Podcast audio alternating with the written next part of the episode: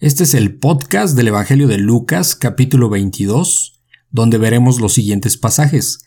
El complot para matar a Jesús, institución de la Cena del Señor, la grandeza en el servicio, Jesús anuncia la negación de Pedro, bolsa, alforja y espada, Jesús ora en Getsemaní, arresto de Jesús, Pedro niega a Jesús, Jesús escarnecido y azotado, y por último, Jesús ante el concilio.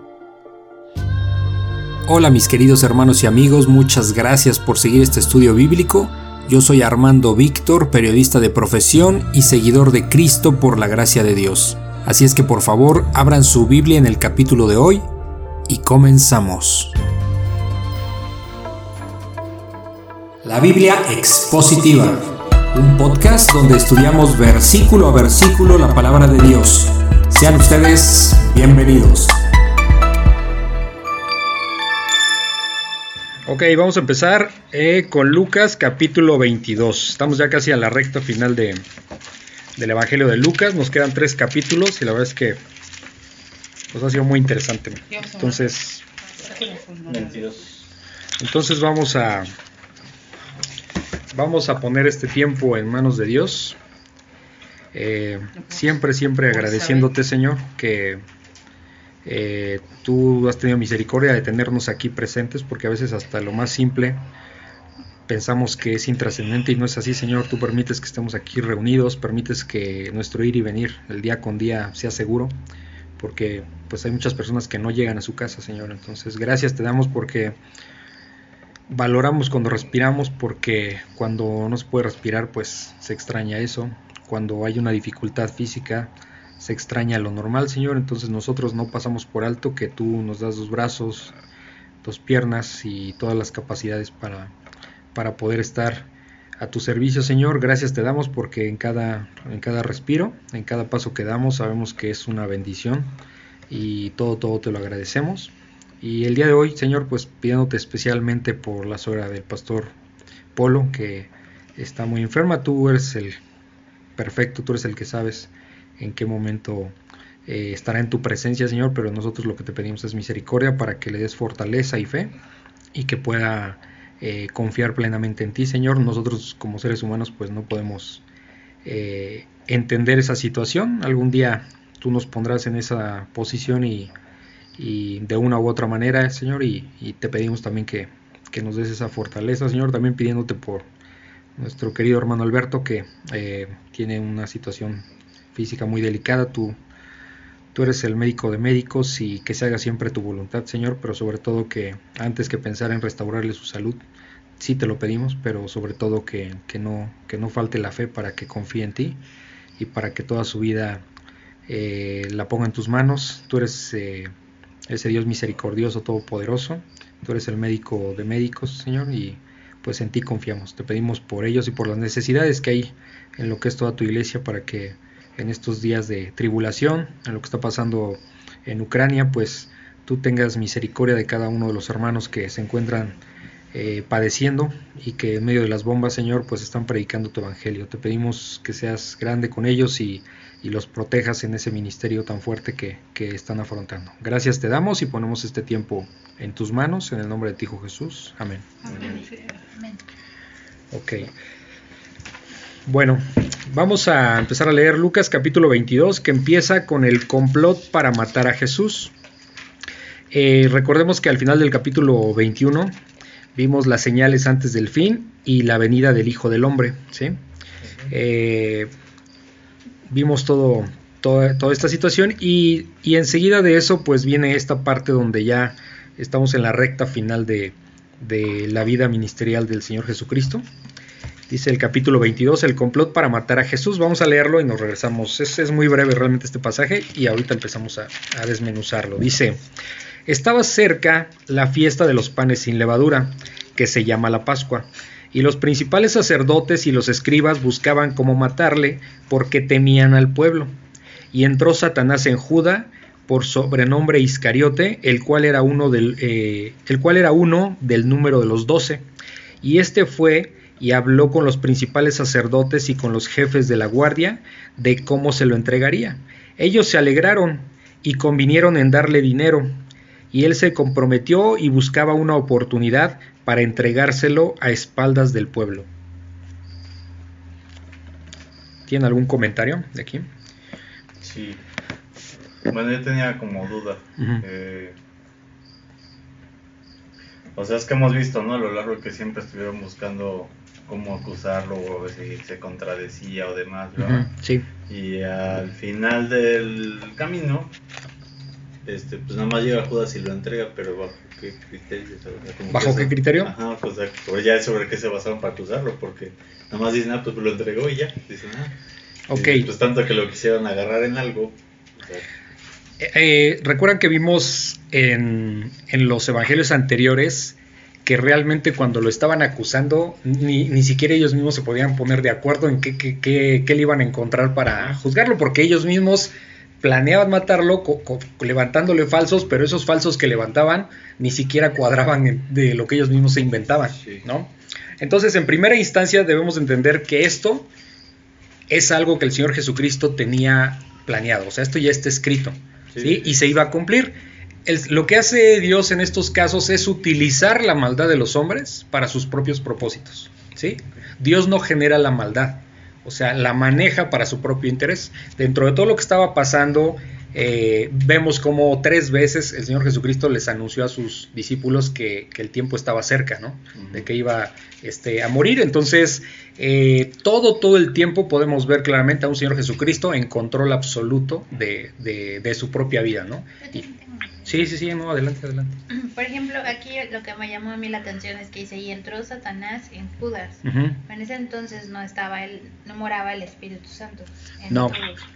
Entonces, o sea, yo sé que fue plan de Dios, Sí. ¿no?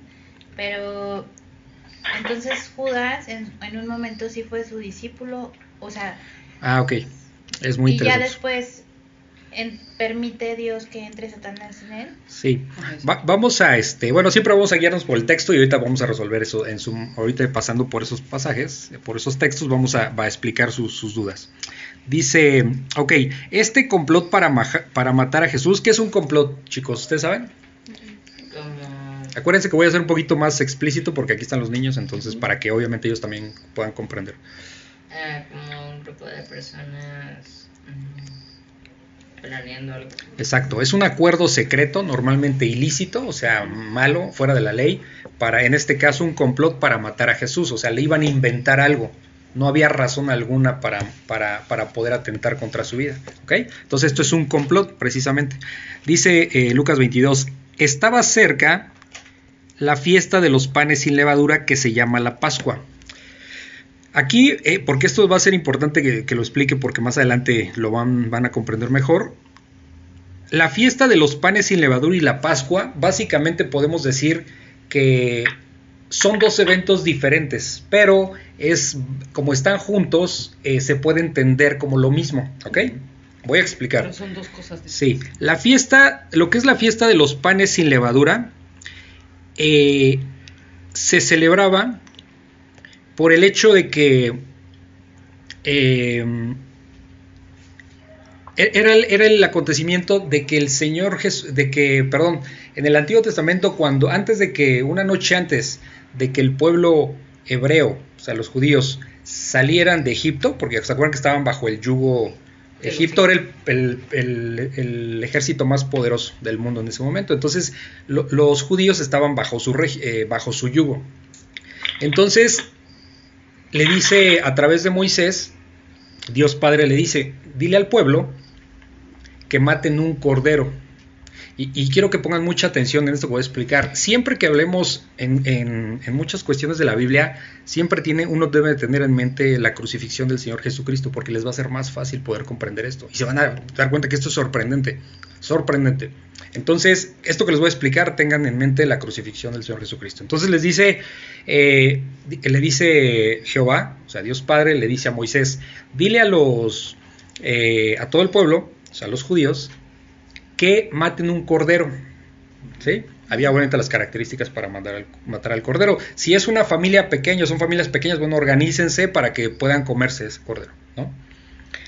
Una noche antes. Entonces, y la sangre que derrame ese cordero, con esa de la crucifixión, ¿eh? y, la, y la sangre que derrame ese cordero, la van a embarrar en el dintel, en dintel, el dintel de la puerta, el dintel es la- el poste de arriba, Como- y en los palos, ¿sí? como el marco. O sea, el marco, todo el marco. Eso en la Pascua. En, en la Pascua, sí. Bueno, no en la Pascua, en- en, los, sí, ahí, sí, todavía no había celebración de, ¿De de- Pascua? de panes ni de Pascua. Estoy diciendo por, a, a raíz de que se da la fiesta de los panes sin levadura. Ajá, pues Entonces, entonces, la fiesta, ¿qué se celebraba en la fiesta de los panes sin levadura? Que precisamente eh, cuando ellos embarraban la sangre del cordero en ese madero de la puerta, eh, era una señal de que cuando pasara el ángel de la muerte, o sea, un ángel de Dios, eh, iba a acabar con todo primogénito. ¿Saben lo que es un primogénito? O sea, el primero, el primer hijo de todo, de ser humano y de animales, de todo. Iba a pasar, iba a acabar con todos. Con todos los primogénitos iban a morir. En ese tiempo incluso murió el primogénito del faraón, o sea, del mero mero de Egipto. Entonces, pero cuando pasaba por la puerta de una casa judía y veía esa sangre embarrada en el dintel y en los postes, no pasaba nada. Era la señal de que el, de que el ángel de la muerte iba a seguir, que Dios no iba a hacer juicio ahí. ¿sí? Eso es lo que se celebra la fiesta de los panes sin levadura. ¿Qué tiene que ver con el Señor Jesucristo? Todo. Porque en ese tiempo fue para que no murieran físicamente su pueblo, ¿sí? el primogénito de su pueblo. Porque era la- el cuidado para los judíos. Hoy día, para nosotros, es que la señal para no morir espiritualmente, para no irnos al infierno, entiéndolo así, es que ahora nuestra confianza está ¿En el Señor Jesucristo porque Él fue derramada su sangre en el madero. El Entonces, Cordero de Dios. sí, entonces en ese tiempo era una señal de lo que iba a ser, de lo que iba a suceder con el Señor Jesucristo, ¿sí se entiende? Que es impresionante. No, es impresionante. es Sí. súper O sea, impresionante. te pone la piel de gallina porque dices, híjole, o sea, O sea, es un- es una profecía. Es una, sí, sí, sí, sí, exactamente. Entonces, eso es lo que estaba pasando, ¿sí? Entonces, esa es la fiesta de los panes sin levadura. Se celebraba, este, la primera, eh, la primera, eh, se celebraba un día. Ac- acuérdense que, que para los judíos, en el calendario judío, el día empezaba a las 6 de la tarde. O sea, un, un día no es como nosotros, que es a las 12, de- a 12 con un minuto de la noche, de la madrugada, ya es, ya es un día siguiente. Aquí no, el día empezaba en la tarde y terminaba, y, y prácticamente empezaba primero, el día empezaba no con la noche, sino con la tarde, después la noche Sí, y luego la mañana.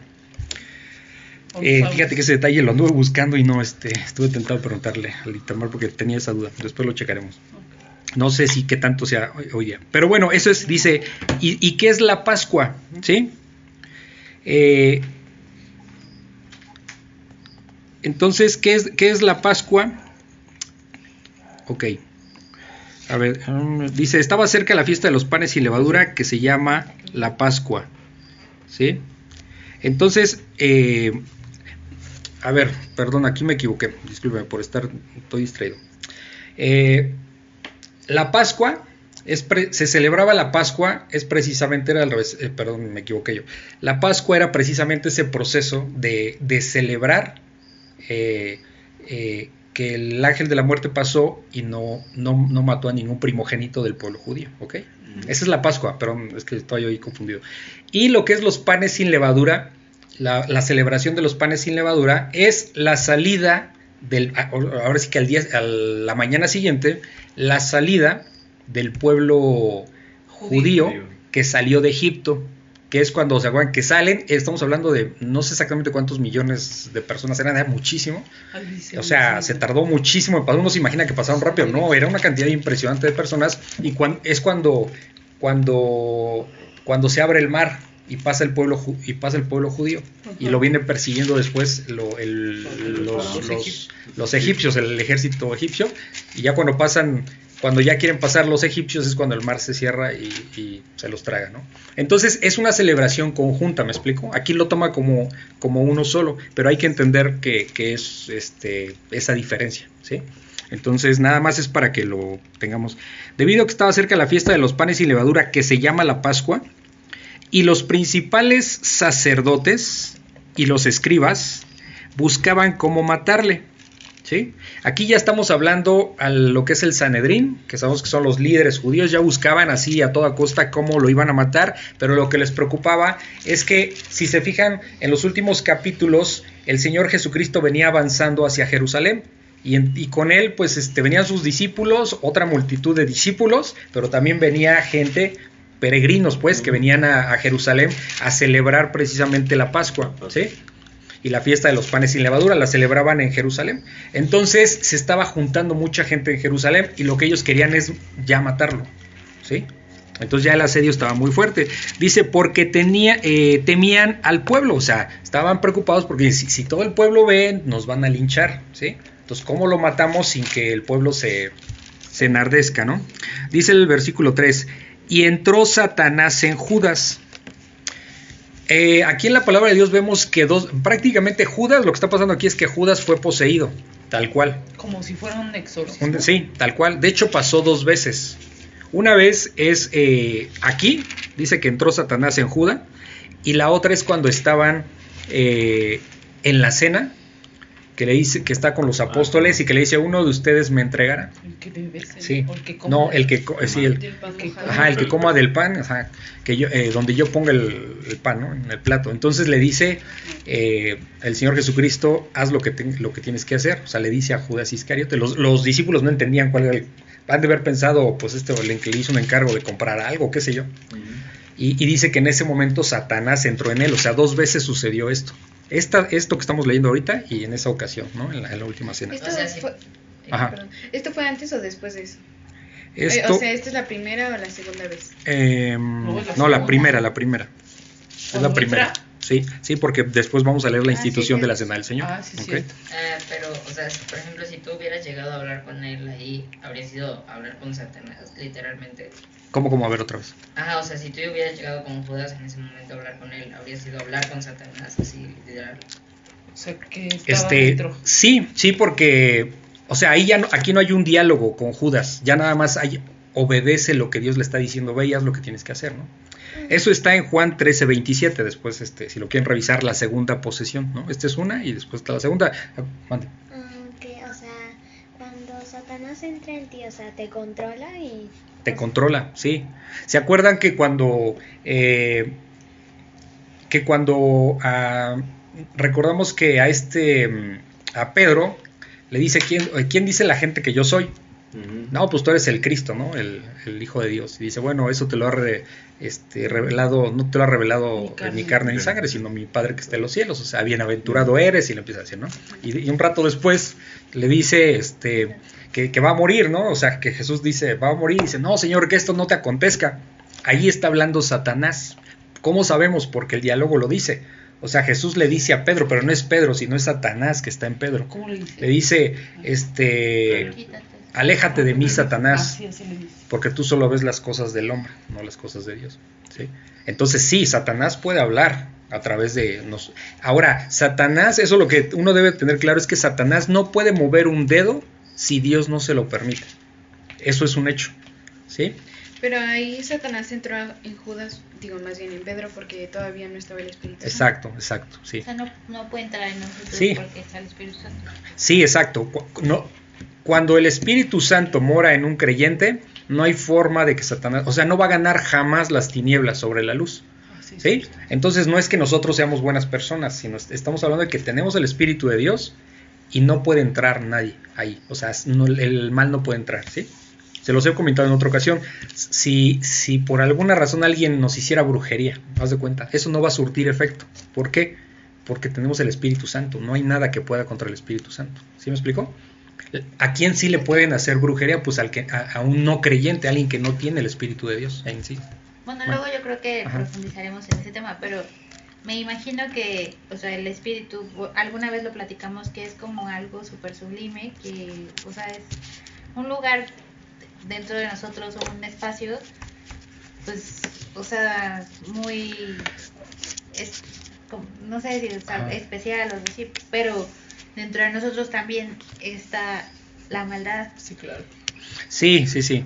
Sí, la, la carne. Pero es que el Espíritu el Santo es el que nos redarguye. Sí. O sea, como Sí. Exacto, porque, o sea, la maldad la tenemos, pero por ejemplo, cuando pasa algo que lo hicimos mal y, y reflexionas y dices, es que esto no creo que le agrada a Dios, ese es el Espíritu Santo. Ese Sí, es el el que- que nos redarguye y nos hace ver que no es correcto. Pero nosotros vivimos en carne, por eso seguimos pecando. Pero sí hay ese momento en donde nos sentimos mal. Malo sería que no nos sintiéramos mal, porque si estamos haciendo cosas malas, mintiendo, no, etcétera, etcétera, y no sentimos nada, ninguna carga, pues es que no está el Espíritu Santo en nosotros. O sea, no, eh, no existe, o sea, nos estamos engañando. ¿no? Entonces, e- esa es la forma, de hecho eso lo explica Paul Washer, a un chico se lo preguntó así, ¿cómo sé que soy salvo? Cuando yo no quiero, este, cuando yo es. Tiempo. Sí. Ok, bueno, hicimos una pausa ahí pequeña. Eh, ok, entonces, eh, Judas, Judas, recordemos que Dios es omnisciente, o sea, Él sabe todo. Nosotros vemos la cara de una persona y no sabemos sus intenciones muchas veces, pero Dios sí las sabe. sí, Porque hay mucha gente que dice, ay, o sea, ve a Judas como una víctima, como que qué malvado es Dios que lo agarró para que él este, entregara a Jesús y lo mandó al infierno. Qué mala onda es Dios. Eso es lo que mucha gente piensa, pero no es así. Lo que no entendemos es que Dios lo sabe todo. Dios sabía el corazón de Judas y lo que iba a hacer. Dios lo utiliza. ¿Sí? ¿Cómo lo utiliza? Permite que Satanás entrara en Judas. Porque por un lado vemos que las malas intenciones que tenía Judas, porque Judas se robaba el dinero de- que, que- que- que jun- que tenía el grupo. porque era el ¿sí? tesorero. Como aquella vez cuando, cuando dijo, Señor, ¿por qué este, permitiste que te vaciaran todo el perfume tan caro? Si pudiéramos haberlo vendido y dárselo a los pobres. Si no es que le interesaran los pobres, es que él quería agarrarse dinero de ahí. Entonces, las intenciones de, de- de Judas no era bueno. Pero, ojo con esto, por eso hay que tener mucho cuidado porque estaba oculto, al grado que ni los mismos discípulos sabían que, que- que no tenía buenas intenciones. Es decir, Judas pasaba como uno de los doce apóstoles, y ahorita lo vamos a ver, ¿ok? Ok. Entonces dice, eh, a ver, repito, perdón, para no. Y entró Satanás en Judas por sobrenombre Iscariote, o sea, Judas Iscariote, el cual era uno de los, eh, era uno del número de los doce, o sea, era uno de los doce apóstoles, ¿sí? ¿Qué nos dice esto de que era uno de los doce apóstoles? El grupo del Señor Jesucristo, doce apóstoles, había uno que era Judas Iscariote, que no era creyente, que solo se hacía pasar por creyente. ¿Qué nos está diciendo eso a nosotros hoy día? Que en, en toda la iglesia de Dios, hablo congregaciones, cuando hablo iglesia me refiero a los seres humanos, no, las congregaciones, que en la iglesia de Dios siempre va a haber gente que no va a ser de Dios, que se va a hacer pasar por Dios, perdón, que se va a hacer pasar como hijo de Dios y no va a ser hijo de Dios. ¿Mande? Exacto, un lobo con piel de oveja, exactamente. Pero eso lo hacen consciente o inconsciente.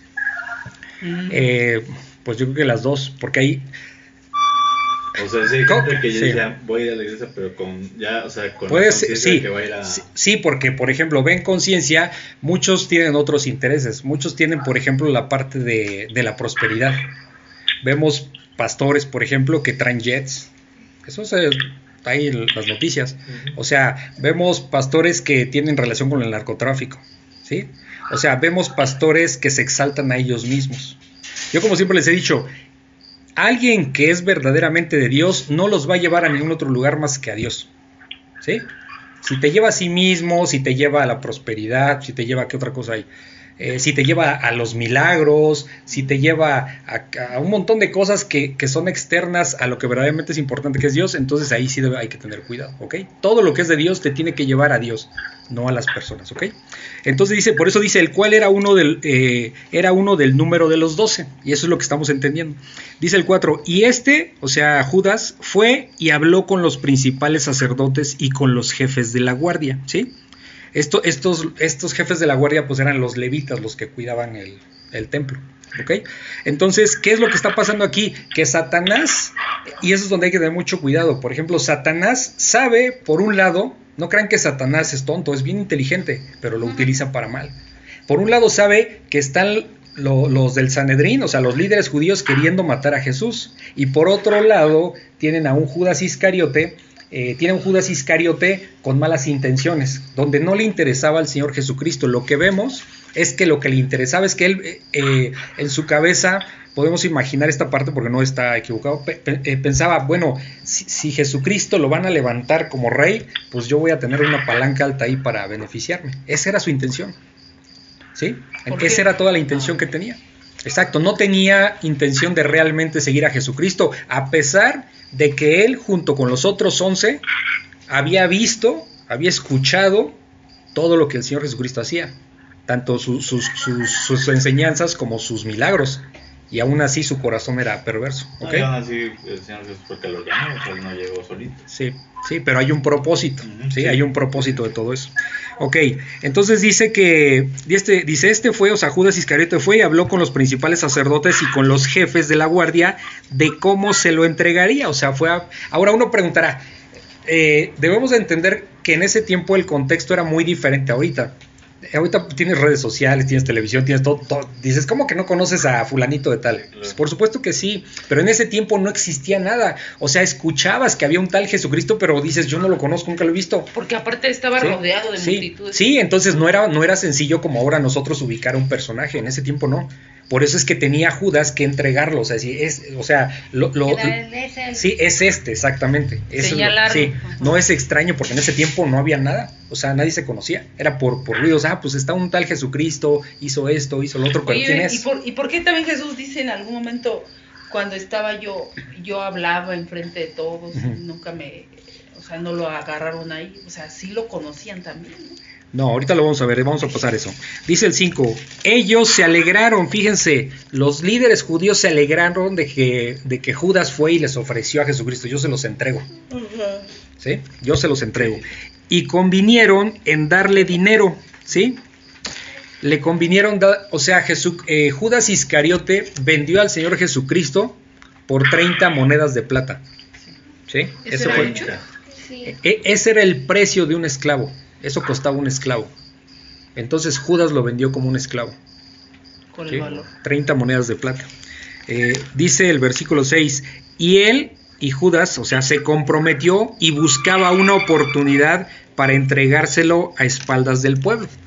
Entonces vemos aquí que lo entregó en la madrugada. ¿Por qué en la madrugada? Lo vamos a ver ahorita más adelante, pues porque es cuando todo el mundo está dormido, vamos a decir, no iba a haber tanto escándalo. Si lo hace a la luz del día, no, hombre, pues el pueblo se le enardece. ¿sí? Dice, ¿tienen alguna duda aquí? Pero es que la que decía Mili ya la contestó. No, ahorita vamos a pasarlo, ahorita, ahorita vamos a pasar eso. Ese es un tema que vamos a pasar. Ok, dice Lucas 22, 7, que es la institución de la cena del Señor. O sea, ¿qué es instituir? Es establecer o es fundar, implementar la institución de la cena del Señor. Dice, vamos a leerla y nos regresamos para explicarla. Dice, llegó el día de los panes sin levadura, en el cual era necesario sacrificar el cordero de la Pascua. Y Jesús envió a Pedro y a Juan diciendo, Id, prepararnos la Pascua para que la comamos. Ellos le dijeron, ¿dónde quieres que la preparemos? Él les dijo, He aquí al entrar en la ciudad saldrá al encuentro un hombre que lleva un cántaro de agua. Seguidle hasta la casa donde entrare y decida al padre de familia de la casa. El maestro te dice, ¿dónde está el aposento donde he de comer la Pascua con mis discípulos? Entonces él os mostrará un gran aposento alto ya dispuesto. Preparad allí. Fueron pues y hallaron como les había dicho y prepararon la Pascua. Cuando era la hora, se sentó a la mesa y con él los apóstoles y les dijo, cuánto he deseado comer con vosotros esta Pascua antes que padezca, porque os digo que no la comeré más hasta que, hasta que se cumpla en el reino de Dios. Y habiendo tomado la copa, dio gracias y dijo, tomad esto y preparadlo entre vosotros, porque os digo que no beberé más del fruto de la vid hasta que el reino de, de Dios venga. Y tomó el pan y dio gracias y lo partió y le dio diciendo, esto es mi cuerpo que por vosotros es dado, haced esto en memoria de mí. De igual manera, después que hubo cenado, tomó la copa diciendo, Esta copa es el nuevo pacto en mi sangre, que por vosotros se derrama. Mas he aquí la mano del que me entrega está conmigo en la mesa. A la verdad el Hijo del Hombre va según lo que está determinado, pero hay de aquel hombre por quien es entregado. Entonces ellos comenzaron a, di a discutir entre sí quién de ellos sería el que había de hacer esto. Este es el pedacito de versículo que ven cuando es la cena del Señor, ¿no? Ajá. Sí, ahí, exacto. Ahora, ¿qué está sucediendo aquí? Eh, el Señor Jesucristo estaba celebrando la Pascua. ¿Qué estaba celebrando? Lo- que, que, la que, salida del pueblo. que no, la, la No. Pascua, ver, ver, quiero aclarar otra vez porque ahí yo, yo se me fue el avión y confundí. Sí, exacto. La Pascua era que no murió ningún primogénito del pueblo judío, ¿sí? Porque la sangre estaba derramada en eh, la sangre del cordero estaba ra- derramada en el dintel y en los postes de las puertas. Eso es lo que estaban celebrando el Señor Jesucristo. Para ahora nosotros, apart- esta fue la última Pascua que se celebró Porque ya después te- porque es unas horas después fue el Señor Jesucristo, ese cordero que fue que fue que derramó la sangre en la cruz. Y ahora él es nuestra Pascua. Ahora, Es diferente. es- sí, ya, ya, ya, él es el cordero perfecto y como el y como Dios Padre lo dijo, necesitamos un cordero perfecto para ya no estar matando animales, ¿sí? Tenía un propósito, después lo vemos. Entonces, él fue el cordero perfecto y entonces ya no Dios quedó satisfecho con el pago que su hijo hijo con, con el pago que su hijo hizo al derramar su sangre Por en la eso cruz. nosotros ya no celebramos la Pascua. Por eso ya no celebramos la Pascua, sino lo que celebramos es la, La cena cena del del- Señor. ¿Por qué? Porque, Porque es recordar el sacrificio perfecto que el Señor Jesucristo hizo en la cruz. ¿Sí se entiende? Los judíos, eh, bueno, ellos siguen celebrando porque no reconocen a Jesucristo, pero antes era la Pascua y esta es la última Pascua. En la última cena se está celebrando la última Pascua, pero después, como unas horas después, quien iba, quien iba a morir en la cruz era el Señor Jesucristo, ahora Él, Jesucristo es nuestra Pascua, es nuestro Salvador. Entonces, ¿qué, ¿por qué se instituye la cena del Señor?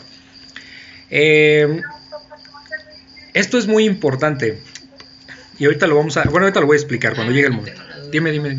Este. Ejemplo, los judíos de ahorita no van a ir al cielo. la, la regla es para todos. No Sí, importa si eres. Ajá. No importa si eres judío o eres gentil. Tiene que haber un arrepentimiento y reconocer a Jesús como tu Señor y Salvador. Ahora, contestando tu pregunta, no, no te vas a ir al infierno por ser judío, por ser gentil. ¿sí? Lo que siempre les he dicho. eh, es más, no, no, las personas no se van a ir al infierno por sus pecados. Porque si eso fuera, todos nos vamos. Eh, nadie se va a ir al, al- Fíjate qué chistoso. Nadie se va a ir al infierno por sus pecados. Se van a ir al infierno porque no aceptaron al Señor Jesucristo como su Señor y Salvador. Es el único. Porque Él es el único que murió en la cruz, el que derramó su sangre, el que dijo que venía de parte de Dios, el que hizo los milagros necesarios para corroborar que verdaderamente venía de parte de Dios. El único que resucitó, no hay nadie que haya muerto y resucitado. ¿sí? Entonces, los primeros creyentes, ¿quiénes fueron? Judíos, judíos. pues son sus apóstoles. su pueblo. Y muchos se convirtieron después de la muerte y resurrección del Señor Jesucristo. Y los judíos de ese entonces eran los que creían en Dios. Eh, sí, en Jehová. Jehová. Pero muchos judíos no reco- así como hubo algunos que eran creyentes, y eso lo vamos a ver a partir de hechos, que cuando Pedro y los apóstoles predican, convierten a masas completas, o sea, convierten, o sea, la tenían un poder de convencimiento, obviamente, por, porque ya tenían el Espíritu. Pero así como había muchos que creyeron, había muchos judíos, incluyendo gentiles, que no creían, que decían, no, no, es mentira eso de Y Jesucristo. así es Sí, ahorita. por- que ajá, como por en eso ese los entonces- líderes Sí. judíos no reconocían a Jesús como hijo de Dios, Ajá. por eso lo querían matar, Sí. porque ellos seguían esperando todavía. Hoy día todavía sí, hoy día todavía los judíos siguen esperando al Mesías, o sea, siguen esperando a Jesucristo y Jesucristo ya tiene dos mil años Pero que ahí viene. así como en ese entonces había creyentes y no creyentes, en este entonces hay creyentes y no creyentes. Sí, también, sí, sí, sí, Sí, porque También. hay judíos que sí, o sea, sí quieren a Jehová, sí lo reconocen. pero, no, pero no a su Jesús, hijo, no no, a a su hijo. sí. Pero hay unos que sí son creyentes, de verdad. Y aquí, O sea, un verdadero creyente es el seguidor de Jesucristo. porque es ¿sí? el él dice que es el camino, la verdad Sí. y la vida. O sea, porque dice que nadie, nadie llega al Padre si no es por mí. Ajá, O sea- entonces un judío, este, si cree en Jesucristo ya no es un judío, es un cristiano. Su, su condición de judío no cambia. Porque por- te voy a poner un ejemplo. Eh, hay judíos mexicanos, hay judíos eh, argentinos, alemanes, españoles, y no dejan de ser judíos. O sea, so- tal vez son mexicanos, americanos, alemanes, Pero españoles. La- yo, yo una vez vi un documental que Ajá. el 90% de toda la gente que ves en Hollywood son judíos. Sí, sí, exacto. O sea, su Ahora, origen, bueno, se, se los voy a poner más fácil. Su origen, ¿no? Un judío sí practica el judaísmo, su religión, pero vamos a hablar, este, no, no nos metemos con su religión, vamos a hablar, un judío es el, es, es- viene del linaje del pueblo de Dios. O sea, el judío así por sí solo no es una religión. ¿Sí? ¿Es una raza? Es un, pues digamos una raza, vamos a, para que lo entiendan como una raza. Como lo, vamos a decir como los negros, los, los Los asiáticos, ¿sí? Los judíos es muy característico porque son una... eh, provienen del linaje de, de- de Abraham. ¿sí? Habría que revisar desde el Antiguo Testamento para que nos demos cuenta, eso viene aquí en la palabra, y, y de cómo son judíos, ¿sí? Entonces puede haber un judío creyente, sí, por supuesto que Sí, sí. sí los hay, de hecho. Sí, porque ya creen en Jesucristo. Lo que pasó con los apóstoles, los primeros apóstoles son creyentes, los primeros creyentes, los primeros cristianos son judíos. ¿Sí? o sea, Y sí los hay Entonces ahorita la puerta está abierta para todos. ¿Ok? De lo que habíamos platicado, ¿no? O sea, ahorita Dios todavía, pues, bueno, tiene misericordia de, de to- todos, ¿no? Sí, Pero cuando sea el infierno, lo que habíamos entendido es que el infierno es la ausencia de Dios, de Dios. la misericordia Alejados de de Dios. Dios. Sí. Alejados de Y, y donde va a haber Alejados de sufrimiento. Donde va a haber sufrimiento, ¿no? Sí. El llorar, el lloro y el crujir de dientes, exactamente. ¿Sí? Entonces, bueno, ¿por qué se instituye la cena del Señor? Porque nosotros como seres humanos somos bien olvidadizos. ¿Por qué se celebra la Revolución Mexicana el 20 de noviembre? ¿Sí? ¿Por qué se celebra el Día de la Bandera, el Día de la Constitución Mexicana, el Día de la Independencia, el Día de la... ¿Sí? ¿Por qué se celebra? Porque si no lo celebráramos, Se nos olvida. se nos olvida Sí, en dos, tres años. Sí, así somos, se nos olvida. Entonces, eh, Dios instituye la cena del Señor para que no se nos olvide, porque sabe que somos olvidadizos, para que no se nos olvide el sacrificio perfecto que hizo en la cruz, ¿ok? Por eso instituye la cena del Señor. Y aquí lo vamos a leer, dice el, el versículo 7. Llegó el día de los panes sin levadura. O sea, eh, empezaba la Pascua un día, ¿sí? Y los siete días siguientes era la celebración de los panes, la fiesta de los O sea, panes sin duraba levadura. siete días. Siete días, ajá. ¿Sí? Sí, entonces dice, llegó el día de los panes sin levadura, en el cual era necesario, fíjense, era necesario sacrificar el cordero de la Pascua. ¿Por qué era necesario? Para perdón pecado. Eh, sí, o sea, no, no es que Dios perdonara, sino que apaciguaba la ira de Dios. Ah, El único que perdona pecados, el que perdonó los pecados fue la sangre del Señor Jesucristo. Por eso el mismo Señor Jesucristo es el que perdona pecados. Ajá. Y ahora me voy a meter en camisa de once varas. Por eso los padres católicos no tienen la menor autoridad para perdonar pecados. Son, son seres humanos pecadores igual que nosotros. ¿Sí? Ellos no tienen autoridad para perdonar pecados. El único que nos puede perdonar de pecados es el Señor Jesucristo. ¿Por qué? Pues porque Él pagó por esos pecados. Él fue el que derramó la sangre en la cruz. ¿Sí? Entonces, para que siempre les quede claro, no hay nadie. Si tú vas y quiere y alguien no hay quiere. santos, ¿no? ¿Mande? Por eso no hay santos.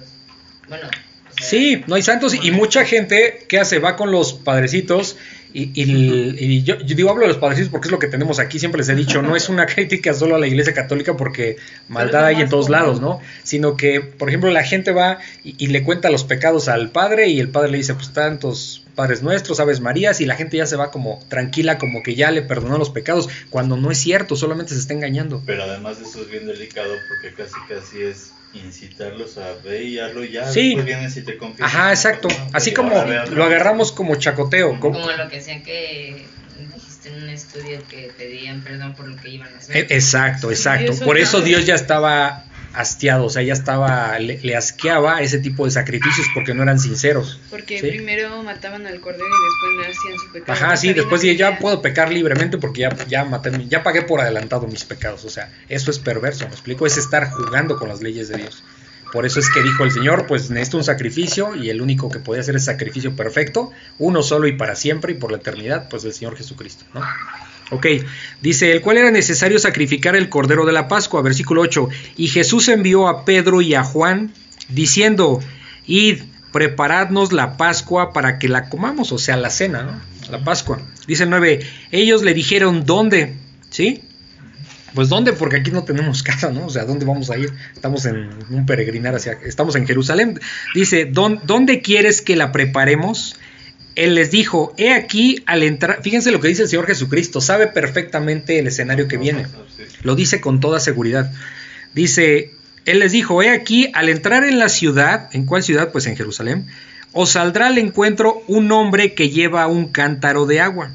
¿Por qué le menciono a, a un hombre que lleva un cántaro de agua? Como referente. Por- como referencia, pero porque en ese tiempo esa era un trabajo de mujeres, no de hombres. Iba a ser muy notorio que un hombre llevaba un cántaro de agua. ¿Sí me explicó? Es como, digo, es una bobería, es como si ahorita digo, Arturito ve ahí al tianguis y ve a un señor todo uniformado de fosforescente. Pues, pues no hay tantos con vestidos fosforescentes, lo vas a ubicar rápido, ¿no? Bueno, en este caso esa era una señal, ¿por qué? Porque el llevar el cántaro con agua era un trabajo de mujeres, no de hombres. ¿Ok? Entonces dice, eh, dice, dice que un hombre lleva un cántaro de agua, dice- le dice a los discípulos, síganlo hasta la casa donde va a entrar. Dice el 11. Y dígale al padre de familia de esa casa, o sea, al jefe de familia de esa casa, el maestro te dice, ¿dónde está el aposento? O sea, ¿dónde está la habitación donde he de comer la Pascua con mis discípulos? ¿Sí? Dice el 12, entonces él les mostrará un gran aposento, un gran aposento, una gran habitación, ¿sí? Una gran habitación, dice un gran aposento alto ya dispuesto, preparada allí. O sea, ya iba a estar dispuesto. Aquí no sabemos, esto aclaro, es como una interpretación personal. eh, no sabemos si el señor que llevaba el cántaro, pues a lo mejor ya era parte de que estaba preparando también adelantar la Pascua. El, el- el- el padre de familia ya sabía lo que tenía que hacer. ¿Por qué? Porque dice ya está dispuesto. ¿Sí? Ya está preparado. Ya tenía todo preparado. Ya tenía preparado para que los discípulos llegaran y pues presentaran Sí, todo eso eso. es lo que me imagino es así, igual como hacía con, con María y todo. Pienso que al jefe de familia, a lo mejor un ángel Podría ser, le dijo, oye, sí. va a pasar esto, Sí, haces- no lo dice la Biblia, pero No lo dice, podemos imaginar que por ahí va. Ahora, algo que me llama mucho la atención, cuando les dice, van a encontrar un gran aposento alto ya dispuesto. Cuando yo estaba, eh, porque yo tengo que estar repitiendo repitiendo, que ese es un ejercicio que debemos hacer, repetir al menos tres veces la lectura y, y poder comprender. Si se dan cuenta, el Señor Jesucristo eh, muere en un, eh, en un monte, en lo alto. ¿Sí? Sí. en lo alto. Y aquí dice un gran aposento alto. ¿sí? Simplemente es como una analogía, como un símil, como una... pues no, no hay coinciden- coincidencias, pero que uno se puede imaginar, ¿no? Hay un gran aposento alto ya dispuesto, preparado allí. Un gran, es decir, en, en ese tiempo las casas en Palestina tenían su casa en la parte de abajo, digamos, y era solo una, no es como aquí que, hay varias habitaciones, las casas. En ese tiempo era como una especie de habitación gigante para todos. Así funcionaba en ese tiempo. Y había también unas habitaciones en la parte de arriba. Eh, no sabemos, esto ya es como interpretación también personal, no, no nos vamos a meter en esos detalles, pero nos podemos imaginar que a lo mejor eh, la, la utilizaban para rentar para los peregrinos que venían de muy lejos para la Pascua, ¿sí me explico? Como cuando uno va algún lugar turístico y pues ahí rentas una casita, una habitación algo, ¿no? Me imagino algo así, pero bueno, eso no es importante. Dice el 12, entonces él los mostrará un gran aposento, o sea, el padre de familia, un gran aposento alto ya dispuesto, prepararla allí. Fueron pues y hallaron como les había dicho y prepararon la Pascua. O sea, así como el Señor Jesucristo les dijo, se van a encontrar a un hombre con un cántaro y esto, síganlo a su casa. Bueno, así tal cual se los dijo, así tal cual pasó. ¿Ok? Dice el versículo 14, cuando era la hora, o sea, ¿en qué momento iba a iniciar la Pascua? ¿A qué hora les dije? a las seis. A las 6 de la tarde. Cuando era la pa- cuando era la hora, o sea, ¿a qué hora arrancaba la Pascua? Al inicio del día. ¿A qué hora iniciaba su día? A las las 6 de la tarde. ajá. ¿ok? Cuando era la hora, se sentó a la mesa, o sea, ya estaban, a las 6 de la tarde ya estaban sentados en el aposento alto, o sea, en esa habitación grandota, ya estaban los discípulos en la cena del Señor. ¿Ok? Porque su día empezaba a las 6. ¿Eh? Porque ese es el calendario eh, judío. ¿sí? Ah, ¿y por qué empezaba a las 6? Porque eso tendríamos que remontarnos a Génesis. Eh, el inicio empezó en el día. Eso lo podemos ver después en Génesis, está muy interesante. ¿sí? O sea, ellos, ¿por qué empezaba en la tarde? Porque, porque el Señor empezó con su creación en, en el día. En el Exacto, día, ¿no? sí. Porque fue las, de las tinieblas. Sí, exacto, hizo la luz, exactamente. Por eso empezó. eh, digamos que nosotros nos sujetamos a un calendario, creo que se le llama gregoriano, ¿no? Gregoriano, sí. Ellos, ellos tienen un calendario judío. ¿sí? Pero por Y- la acción de la, de la, de la creación. Sí, Que de exacto. hecho al final también les voy a hacer ahí Sí. comentarios. Ahora, ¿cuándo es la Pascua? Eh, más o menos a mediados de marzo em- empieza el... eh, a es parte de mediados de marzo, ¿sí? Por. Entre mediados de marzo y principios de, de abril, ¿ok? O sea, como más o menos para esas fechas. Para no- para Hace- nosotros, Hace ajá. dos mil años, Señor. Exacto. Es más, hoy, hoy día se celebra la se celebra la Semana Santa. la Semana Santa. Pero ya Se celebra fecha- la Semana Santa de igual, más o menos en esa fecha. Se va apenas, ya lo vamos- tenemos a la puerta. Se celebra la, la- y, y ves, van a ver en la televisión muchas películas del Señor Jesucristo, este, las tres caídas, una representación de las tres caídas en muchos lugares del mundo. En fin, hay muchas cosas, ¿no? Ok, bueno, dice, eh, ok, 14. Cuando era la hora, se sentó a la mesa y con él los apóstoles. O sea, había 13 personas, el Señor Jesucristo y los 12 apóstoles. Dice el 15, y les dijo, ¿cuánto he deseado comer con vosotros esta Pascua antes que padezca? ¿Sí? Eh, ¿Cuánto he deseado? ¿Cuánto he deseado em, comer con ustedes esta Pascua antes que padezca? O sea, ya les está anunciando Wow. también que en- dentro de pocas horas va a ser crucificado en la cruz. ¿Ok? Dice el 16, porque os digo que no la comeré más. Esa era la última vez que iba a comer la Pascua. No la comeré más hasta que se cumpla en el reino de Dios. ¿Sí? ¿Cuándo se iba a cumplir esa Pascua en el reino de Dios? Unas horas después, cuando fue crucificado. Pero en este momento ellos tampoco entendían. No, Sí, no, no. nosotros tenemos ya la historia, Ajá, pero, pero ellos no. pero en ese momento ellos no entendían como qué está diciendo. ¿no? O sea, ellos no sabían que iba a ser crucificado. No, o sea, no les No caía el 20, entendían. no lo entendían, no lo no lo entendían. ¿sí? Cuando decía es necesario que el Hijo del Hombre sea levantado y ellos pues ¿qué, qué estará hablando? Sí, sí, ¿Y qué entendemos? Nosotros sí sabemos cómo fue levantado, pues en el madero, en la cruz, ¿no? Lo levantaron, lo, lo clavaron y después levantaron el madero, es literal lo levantaron, ¿no? Ok, Y todo eso a su vez era profético, ¿no? O todo sea, es profético, todo, todo, todo. Iba, iba diciendo paso a paso lo que Sí, iba a pasar. todas las profecías, todas las del Antiguo, Testamento, del Antiguo Testamento apuntan a Jesucristo. O sea, no hay forma, si estuviéramos en un juicio, sería tan avasalladora la, la evidencia que no hay forma de cómo negarlo. Cuando la gente niega es por ignorancia, porque no, no leen la Biblia, como les he dicho, mucha gente, y eso es bien común, hablan de la Biblia y ni siquiera la han leído, o han leído un, hay un versículo que ni entienden, o sea, hay muchas, mucha ignorancia de por medio. Pero si, no, si nos pusiéramos en un juicio, una especie de juicio, muestras las pruebas y no hay forma de cómo negarlo. Hay tanta profecía respecto a esto. Cumplida. Ajá, que, que no hay forma de negarlo, no hay forma de negarlo, ¿ok? Entonces, eh, dice el, el 17, y habiendo tomado la copa, dio gracias. ¿Cuál es la copa? La copa de vino, ¿ok? Di- dio gracias y dijo, tomad esto y repartirlo entre vosotros. O sea, le fueron tomando a la copa los discípulos. 17. Ajá. Dice el 18, porque os digo que no beberé más del fruto de la vid, o sea, este vino, hasta que el reino de Dios venga. ¿Cuándo va a ser esto? Eh, después de la segunda venida del Señor Jesucristo, va a haber, se le llama el- el reino milenario. Dios va a reinar en este mundo por mil años. Pero, Dios ¿quién o va a reinar? Jesucristo. Jesu- bueno, Jesucristo. sí. Con los arrepentidos. Sí, mandé. Por eso dice que no Sí. beberá este más del fruto de la vid hasta que el reino de Dios venga Pero. Pero, ¿sobre quién va a reinar? sobre los habitantes, creyentes. sobre Pero creyentes. sobre los Sí. Pero arrepentidos. en ese entonces solo van a estar los creyentes. Sí, los arrepentidos. Los no creyentes ya van a estar en el infierno. Hagan de cuenta, va, va a encadenar, en su segunda venida, va a encadenar a Satanás. En el centro de la tierra por mil años. Sé, sé que esto suena, ya les he dicho, parece ciencia ficción, pero no es así. O sea, también suena ciencia ficción este, otras cosas que hizo, levantar un muerto y, y ahí está la historia, ¿no? O sea, la historia lo, lo avala. Entonces, eh, son cosas sorprendentes porque Dios no tiene límites, ¿ok? Entonces, va a ser encadenado Satanás eh, en el centro de la tierra por mil años. O sea que el arrebato no se va a llevar a los creyentes, se va a llevar a los no creyentes. A los creyentes. A los creyentes. entonces, como ya Lo que pasa es que ahí Mira, viene la tribulación. Aquí no sé, no sé, sí, no, no, no quiero confundirlos tanto porque, por ejemplo, esto en la Biblia no es del todo claro, por ejemplo, el arrebato.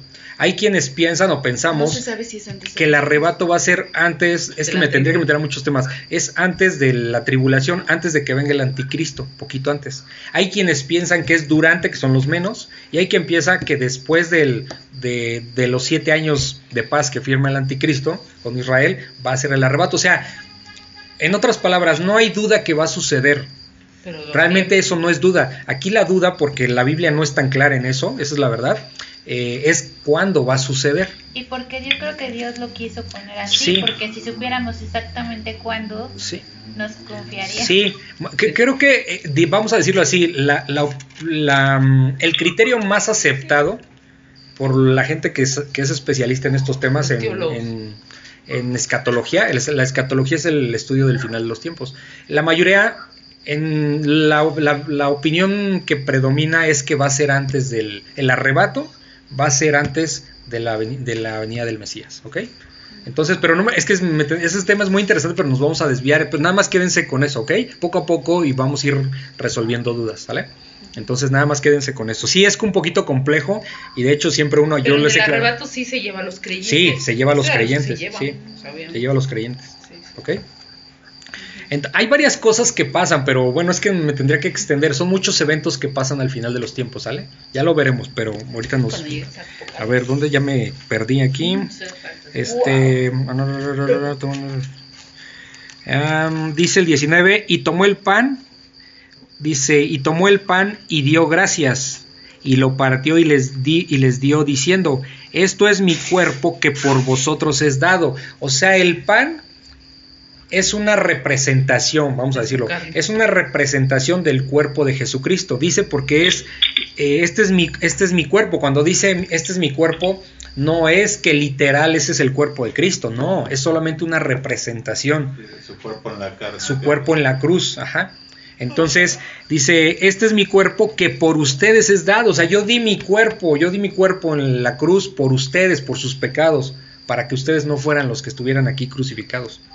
¿Por qué? ¿Por qué nos tendría que crucificar Dios? Porque eso sé que para la gente, acuérdense que dice el, eh, el Señor que para que su palabra para el mundo es locura, pero para el que cree es poder de Dios. ¿sí?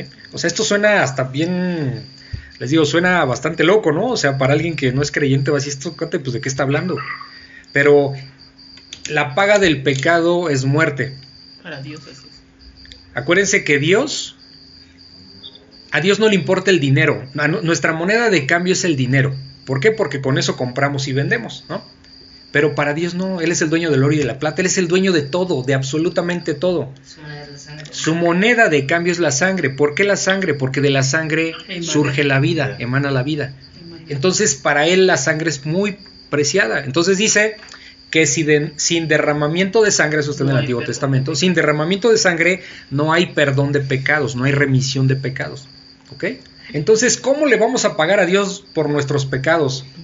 Con sangre. Pero Él jamás quiso, en su infinita misericordia, no quiso la sangre de ningún ser humano.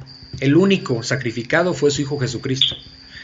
Y que fue el que recibió en la cruz toda la ira de Dios, toda la ira que cada uno de nosotros merecíamos por nuestros pecados. ¿Sí? Jesucristo la recibió. Y ese es el, lo impresionante de su sacrificio, que Él dio su vida y no solo la dio, no solo lo crucificaron, sino Dios cuando está ahí le deja ir toda la ira a Jesús. ¿Por qué? Porque Jesús estaba cargado con todos los pecados no de la humanidad. ahí, Porque él es ¿Sí? ¿Sí se entiende? Entonces, entonces por, para, que se, para que piensen, ¿por qué la sangre? Pues por eso, porque para Dios lo que vale es la sangre. ¿sí? Dice, haced esto en memoria de mí, al final del versículo 19. Hacer esto en memoria de mí. Ya no van a hacer la cena, van a celebrar con vino y con el pan sin levadura en memoria de mí, para que se acuerden de mi sacrificio. ¿Cuál sacrificio? El, que dentro de unas horas se va a dar. Básicamente entre líneas es lo que está diciendo. Pero ellos no están entendiendo, ¿ok? Hasta que obviamente pasó después. Dice el versículo 20, de igual manera, después que hubo cenado, o sea, de la misma manera, tomó la copa diciendo, esta copa es el nuevo pacto en mi sangre, que por ustedes se derrama. ¿Por quién derramó Jesucristo la sangre en la cruz? Por la humanidad. por la humanidad. Entonces, esta copa es el nuevo pacto. ¿Cuál es el nuevo pacto? Nosotros, esto es muy importante, esto es prácticamente el antes y el después en la palabra de Dios. ¿Cuál es el nuevo pacto? Antes eh, teníamos, el ser humano tenía la ley. ¿Qué es la ley? El Pentateuco, los primeros cinco libros del, De de- del Antiguo Testamento, ¿ok? Pero vamos a, vamos a entenderlo así, la ley, el Antiguo Testamento, ¿ok? La ley, el Antiguo Testamento. Entonces, lo que decía el Antiguo Testamento es que si una persona violaba una sola de las leyes de, la ley, se hacía transgresor, o sea, violaba todas las leyes completas. Entonces, si tú pecaba, en otras palabras sencillas, si ustedes pecaban, bueno, las personas de ese tiempo pecaban una vez, ya se hacían pecadores de toda la ley. Y entonces, ¿qué significa? Que en la ley no había salvación. ¿Por qué? Pues porque todos nos, todo el ser humano se equivoca. No, no había uno solo que fuera perfecto. Entonces Jesucristo fue el único que cumplió la ley porque Él fue perfecto. Él no se equivocó. Entonces Él cumplió la ley mientras estuvo en este mundo. ¿Ok? Entonces, y ustedes se preguntarán, bueno, ¿y entonces para qué estaba? ¿Para qué estaba la ley? ¿Para qué estaba la ley? Para revelarnos a nosotros como seres humanos nuestros propios pecados. ¿Por qué? Porque, porque si Dios dijo no matarás, sabemos que, que es pecado. Si Dios no hubiera dicho no matarás, no sabríamos que eso es pecado. Si no hubiera dicho Dios no adulterarás, no sabríamos que eso es pecado. ¿sí? Codiciarás. No, co- no codiciarás, no sabríamos que eso era pecado. ¿Sí me explico? Entonces, ¿para qué sirve la ley? Para hacernos ver a nosotros como seres humanos que somos pecadores y que no es imposible para nosotros llega- llegar al cielo. Porque por nuestras obras no podemos ser. Entonces, el nuevo pacto aquí que está diciendo el Señor Jesucristo, dice, esta copa es el nuevo pacto en mi sangre. Es decir, ¿cuál es el pacto? Todo ahora ya no es por obras, o sea, ya porque eso es imposible. Dice Jesucristo en otras palabras, ahora estoy yo, voy a morir en la cruz y nadie llega al Padre si no es por mí. Su pacto es la misericordia de Dios. Ahora podemos llegar al Padre si nosotros nos arrepentimos de corazón Y buscamos a Dios, le creemos y le obedecemos a través de su palabra.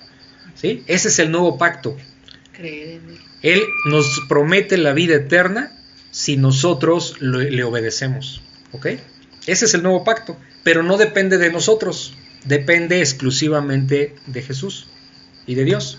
¿Por qué? Porque todas las demás religiones, y eso les debe quedar muy claro, todas las demás religiones piensan que por obras van a ser salvos. Pero les voy a dar un detalle muy sencillo para que lo entiendan. Si se tratara de que por mis propias obras, haciendo el bien, pues, en pocas palabras, haciendo el bien me voy a ir al cielo, entonces de balde que Jesucristo haya muerto, porque ¿para qué lo quiero si yo puedo solito hacer buenas obras y yo me salvo solo? ¿Sí se dan cuenta? Es menospreciar el sacrificio que el Señor Jesucristo hizo en la cruz. Por eso es imposible, ya lo vimos en, el pasaje este de, el joven rico, por ejemplo. Entonces, esa es la importancia del sacrificio de Jesucristo, es el pacto en su sangre, ¿ok? ¿Cuál es el pacto? Que a través, que creyendo en Él, fíjense, nos la pone más fácil. Cree en mí, es lo único que nos pide. Cree en mí, crean en mí y serán salvos. ¿Sí se dan cuenta? Pero. Ese es el nuevo pacto. Dice, esta es la copa del nuevo pacto en mi sangre que por vosotros se derrama. ¿Por qué, por qué por nosotros derramó su sangre? Pues para que su sangre fuera la que nos limpiara a nosotros. Cuando Dios nos llame a juicio, porque eso es inevitable que va a pasar, o sea, habrá personas que digan, "So- yo no creo en Dios, yo soy ateo. Ok, Dios no forza a nadie. Pero eso no va a cambiar que el día que muera Dios lo, lo mande a juicio y ahí va a ser el problema. Se va a ir al infierno, literal. ¿Sí? Entonces, ¿por qué dice que, que, que por nosotros se derrama? Porque el día que, no, el día que, que nosotros vayamos al juicio, Dios Padre no va a ver a, a nosotros pecadores. Lo que va a ver es espiritualmente, esto es espiritual, espiritualmente la, la sangre de su Hijo Jesucristo derramada en nosotros, Porque creemos. porque creímos. Pues Entonces Él es el que paga nuestro por nosotros. entendí y me hace ver las cosas más claras, ¿no? Porque, ok, es en juicio y no creíste, entonces, pues, Él te va a quitar su luz, o sea, su presencia, su misericordia. Y entonces sí te quedas en las tinieblas. ¿Sí? No hay forma. No es como, ah, pues tú vete al infierno. Sí, no, no, no, es no. no. simplemente yo me retiro de ti, o sea, yo Sí. me re- retiro mi luz, mi misericordia de ti. Ujú. O sea, y, y ahí es donde tú te quedas en tinieblas. ¿Sí? ¿Por qué nos, acuérdense que por qué nosotros predicamos el Evangelio. ¿Qué ganamos?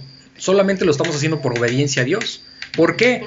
Porque así como nosotros andábamos perdidos, alguien tuvo misericordia de orar por nosotros sin que nos diéramos cuenta, de pedirle a Dios por nosotros y llegamos a Cristo. ¿sí?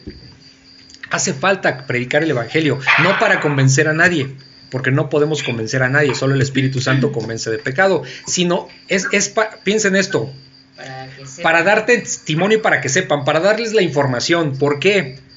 Porque el día que esas personas que escuchen lleguen al juicio, no va a haber, no van a tener pretexto ante Dios de que no sabían. Y ahí es donde está su condenación. ¿Sí? Ahí es donde está el problema. Entonces, para predicar el evangelio para muchos va a ser de bendición porque se pueden arrepentir y llegar a Cristo.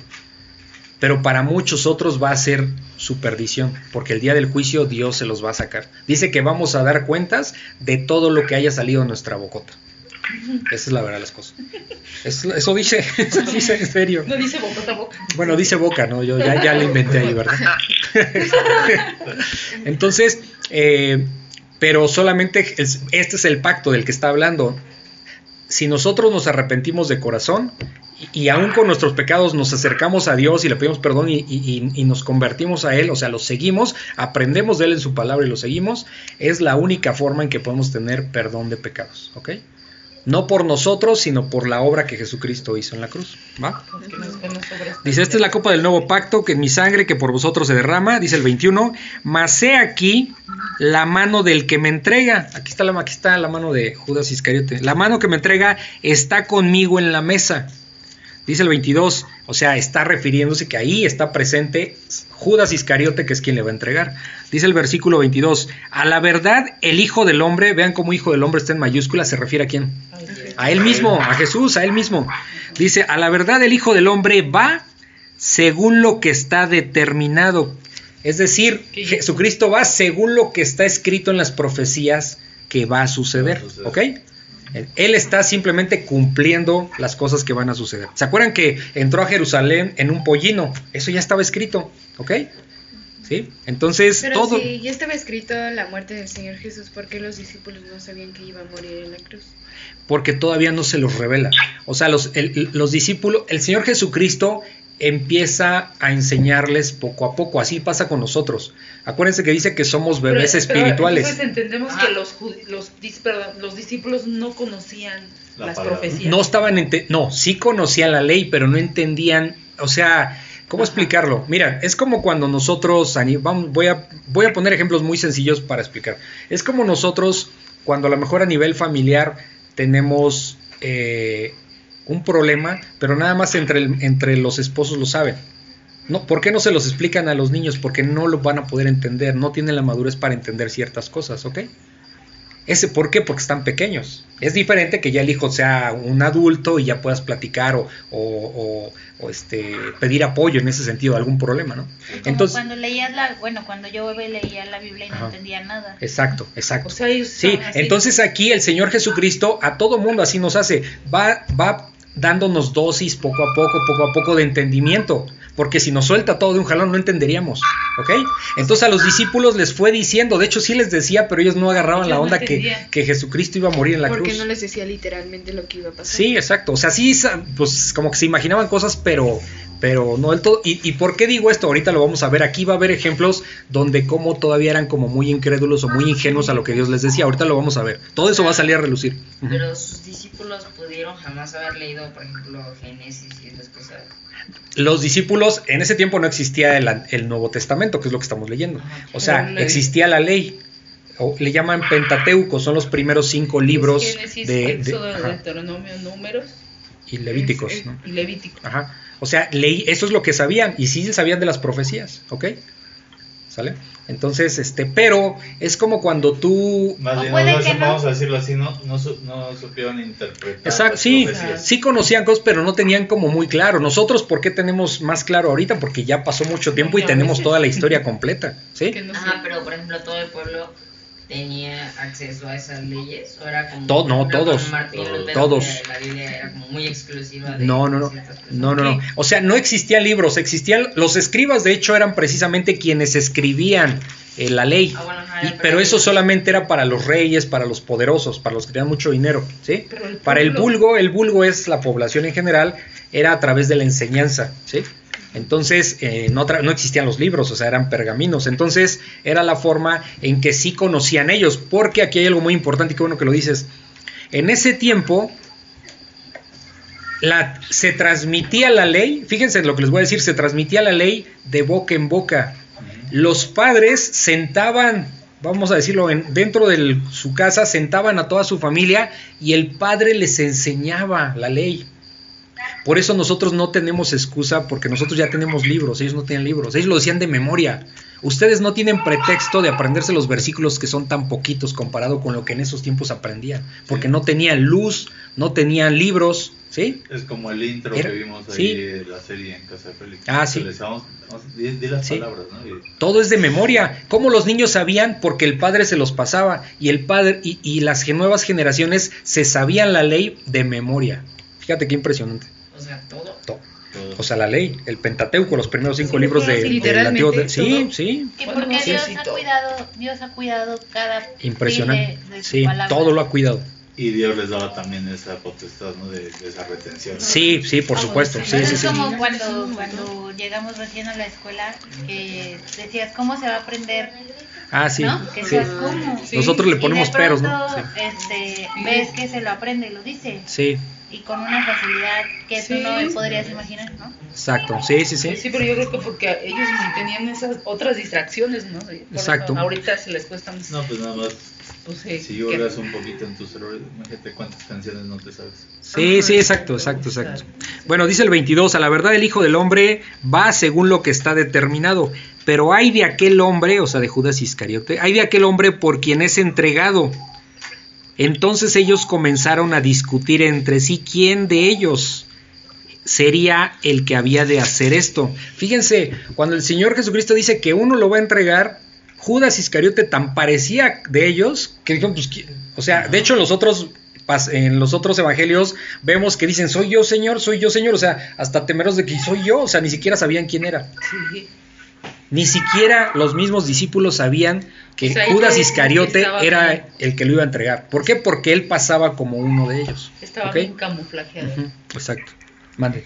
Pero, o sea, Judas cuando este Jesús cuando dijo esto, Judas ya sabía que, o sea, era No, No, Ju- Judas, porque- vemos que Judas ya había hablado Ya. con los líderes judíos de que lo iba a entregar. ¿sí? Que él ya Y sabía. Ya lo cuando sabían. Judas habló con los líderes, ¿Satanás ya habitaba en Judas? Sí, pues sí, fue el que movió todo. Judas es el que mueve todo aquí. ¿Sí? Pero, o sea, O sea, perdón, perdón, este Satanás es el que mueve Cuando los hilos. Judas, Judas se suicida, ¿Satanás ya salió de él? No, pues es parte de, parte de, sí. Tanto De detalle hecho, así. Con mayor razón se condenó más, ¿no? Sí, exacto. Sí. Porque ahí no hubo Bueno, es que también, también tengo, o sea, es, o sea, Satanás puede estar como en varios lugares, o sea, obvio, es como, tiene esa misma como, Sí, tiene varias eh, características O sea, que que le Satanás permiten. puede estar en un mismo lugar y, al- lugar en otro.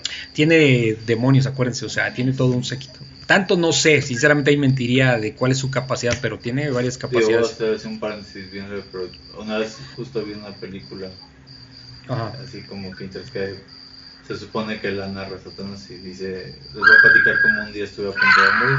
Sí. Y entonces él podía pasarse de cuerpo en cuerpo con tocar. Entonces hacía cosas malas, ¿no? Y entonces de repente te agarran y te meten a la cárcel. Pero es que yo no hice nada. Sí. Entonces andaba así, así, y un policía se da cuenta y se lo lleva como un bosque. Sí. Y dice, ah, pues aquí lo mato, en el cuerpo que está y ya no va a tener dónde meterse ya. Pero se mete en un gato. En un gato. Ok. Sí, entonces miren, algo que debe de ser importante que entiendan es que todo lo que vemos, ojo con esto, todo lo que vemos se mueve o tiene la acción a partir de lo que no se ve. Y, eso es algo que no se reflexiona siempre. O sea, el mundo que mueve todo es el mundo espiritual, no el mundo físico. Co- Les voy a poner un ejemplo para, para dice este loco que está diciendo, a ver, aquí va. Si, si, si ahorita tu, tu mamá los lleva al Taekwondo, ¿sí? Los lleva a- al, al cine, les compra un pants, ¿sí? ¿Qué, qué es lo que mueve a tu mamá? No ustedes, sino el amor, el amor que ella tiene por ustedes. Y no se ve, Y no sé. pero se ve reflejado en las acciones. ¿Sí se dan cuenta? O sea, el amor no se ve, pero sí se nota por las acciones. Por eso que dice el Señor, por sus frutos os conoceréis. A través de los frutos nos damos cuenta las intenciones de las personas. Porque hay cosas que no nos vamos a poder dar cuenta, pero a través de las acciones sí nos damos cuenta. cuenta. ¿Sí se dan cuenta? Sí se dan- O sea, aquí, ¿en qué momento, si no nos dice la palabra, lo- los discípulos no sabían que, que Satanás había entrado en Judas, por ejemplo? Por ejemplo. porque Judas se veía como uno de ellos. Pero las acciones empezaron a notar que, que- que- que estaba ahí, Sí. que ya estaba literalmente poseído. ¿Sí me explico? Entonces, entenda, ¿qué es lo que nos mueve hoy día a nosotros como creyentes a hacer el bien? Vamos a decirlo así. No hacemos el bien para ganar el cielo, porque sabemos que no es posible. Hacemos el bien, somos honestos, somos transparentes, porque Dios nos manda. Ese es un reflejo de que Dios vive en nosotros.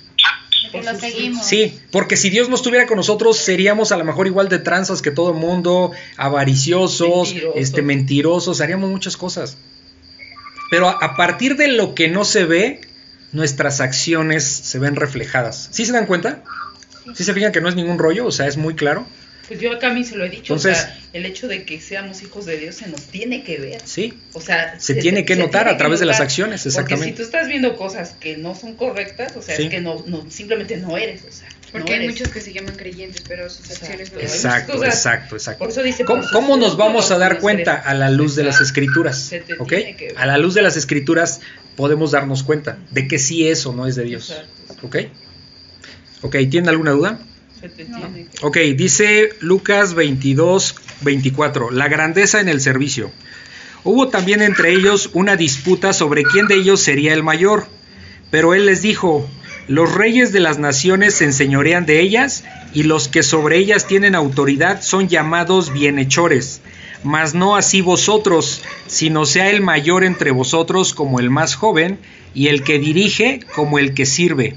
Porque ¿cuál es mayor, el que se sienta a la mesa o el que sirve? ¿No es el que se sienta a la mesa? Mas yo estoy entre vosotros como el que sirve. Pero vosotros sois los que habéis permanecido conmigo en mis pruebas. Yo pues os asigno un reino como mi Padre me lo asignó a mí, para que comáis y bebáis a mi mesa en mi reino, y os sentéis en tronos juzgando las doce tribus de Israel. Es lo que dijo, ¿no? ¿Qué está pasando aquí?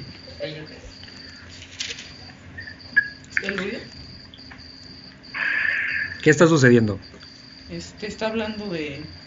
No, me. Aquí lo que estamos notando es que los discípulos están dicen, pues quién es el más Bueno. chipocles, ¿no? O sea, quién es el, El más el- el- importante. el más importante aquí. Y esto no, no es la única ocasión que pasó. Si se acuerdan, después de la transfiguración. Eh, varios discípulos, ahorita lo vamos a ver, varios discípulos también estaban ahí como que, pues, ¿quién es el mayor? ¿Sí? ¿Quién es el más importante para ¿Por ti? qué? Por eso les digo que, que- que había cosas que no entendían. ¿Por qué? Llevaban prácticamente tres años con él y no entendían muchas cosas y seguían comportándose como, como incrédulos.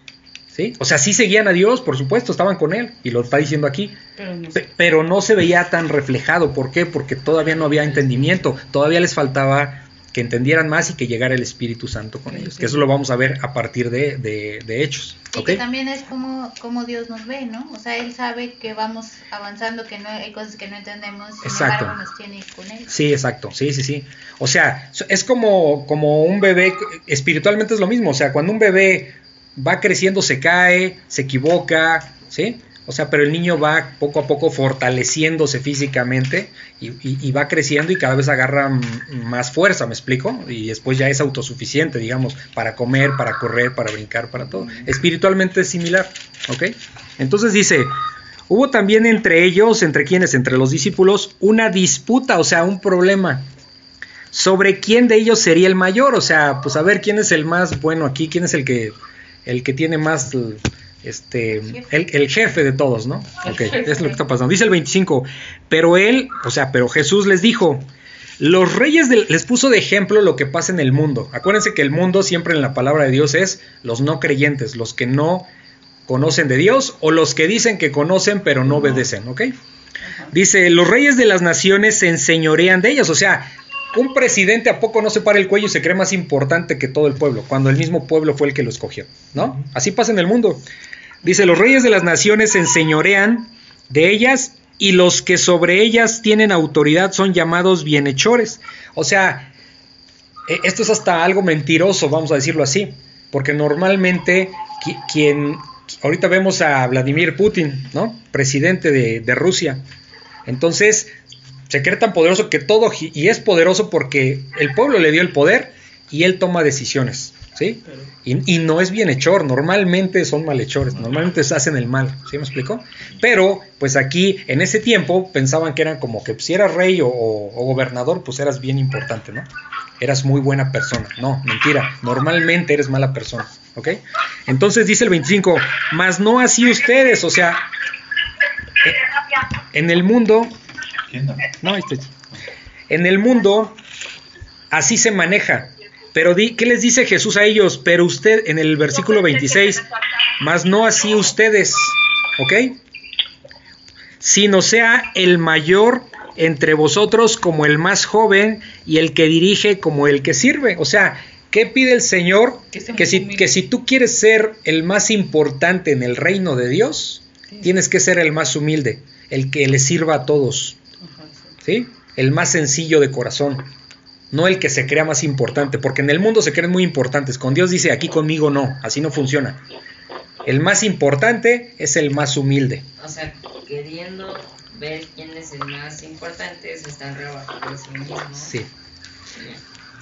O sea, o sea, el ejemplo hace, siempre que siempre que piensen qué es lo correcto, imagínense qué haría el Señor Jesucristo en el caso, porque siempre el modelo a seguir Es él, es él. Si de repente les dicen, alguien les preguntó, oye, ¿por qué ya no dices mentiras? Ah, es que soy cristiano. No. ¿Por qué no dices, cre- ¿por qué no dices mentiras? Porque el Señor Jesucristo no dice mentiras. Porque él no es mentiroso. ¿Sí? ¿Por qué eres honesto? Porque Dios es honesto.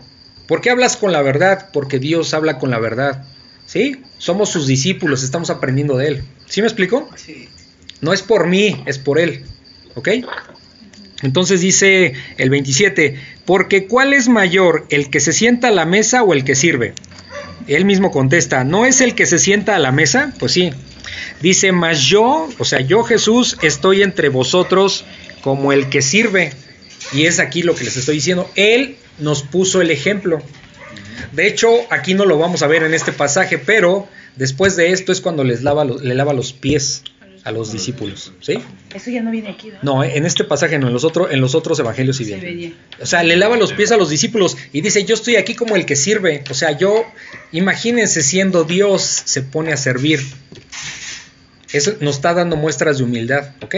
Y yo como siempre les he dicho, si son buenos para algo, no es para que se crean importantes. Piensen que eso es para, para servir en algún momento a las cosas de Dios, ¿sale? No porque sean muy buenos para el taekwondo, para la natación, para la escuela, no. Eso es gracias a Dios, ¿ok?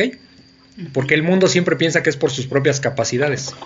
Pero no es así, eso es menospreciar las cosas de Dios. Entonces, dice el 28, pero vosotros, o sea, pero sus discípulos, sois los que habéis permanecido conmigo en mis pruebas, dice, o sea, ustedes se han mantenido conmigo, no se han ido. ¿Se acuerdan cuando el Señor Jesucristo le dice a Pe- cuando, cuando eh, hace un, no me acuerdo, ay, ay, ay, este, la multitud se va por lo que el Señor Jesucristo ah, eh, habló.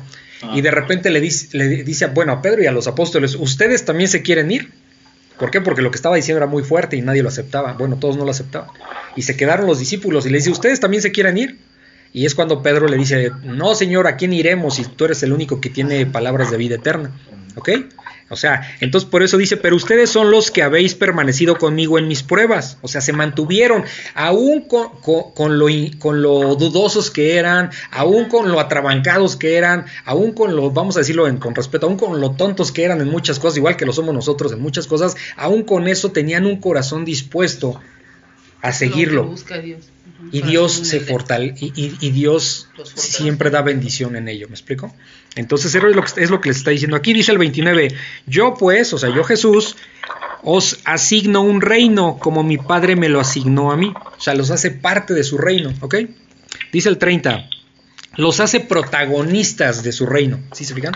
Dice el 30, para que comáis y bebáis a mi mesa en mi reino y os sentéis en tronos juzgando a las, a las 12 tribus de Israel. ¿Sí? Es Esto va a ser preguntaba Arturino. en el reino milenario. ¿sí? Es lo que preguntaba. ¿Qué son las 12 tribus de Israel? Las 12 ¿Quién tribus... iba- al- sobre quién iba a reinar. Ajá, sí. Y aquí. sobre las 12 tribus de Israel era eh, literal tribus que se separaron y se hicieron 12 eran de diferentes descendientes en, eh, de los mismos judíos ¿sí?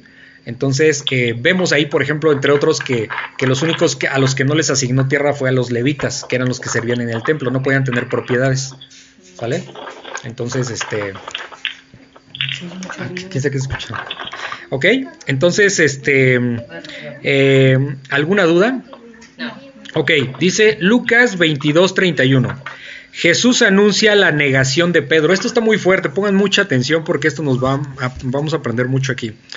Dice Lucas 22:31. Dijo también el Señor, Simón, Simón, he aquí Satanás os ha pedido para zarandearos como a trigo, pero yo he rogado por ti que tu fe no falte, y tú, una vez vuelto, confirma a tus hermanos. Él le dijo, Señor, dispuesto estoy a ir contigo no solo a la cárcel, sino también a la muerte. Y él le dijo, Pedro, te digo que el gallo no cantará hoy antes que tú niegues tres veces que me conoces. Como lo vimos en otros evangelios, pues viene aquí la negación de Pedro, ¿no? Y esto es muy fuerte porque cuando empieza diciendo, dijo también el Señor, Simón, Simón. Esto es muy interesante porque no le llama Pedro. ¿Quién le puso Pedro? Él. Él. ¿Y por qué no le llama por Pedro? ¿Por qué? Porque ¿Como es, es- como una exhortación, como una especie de regaño. Simón, Simón. ¿Qué? Sí, como cuando en lugar de Milo, Emilio. Ajá, exacto.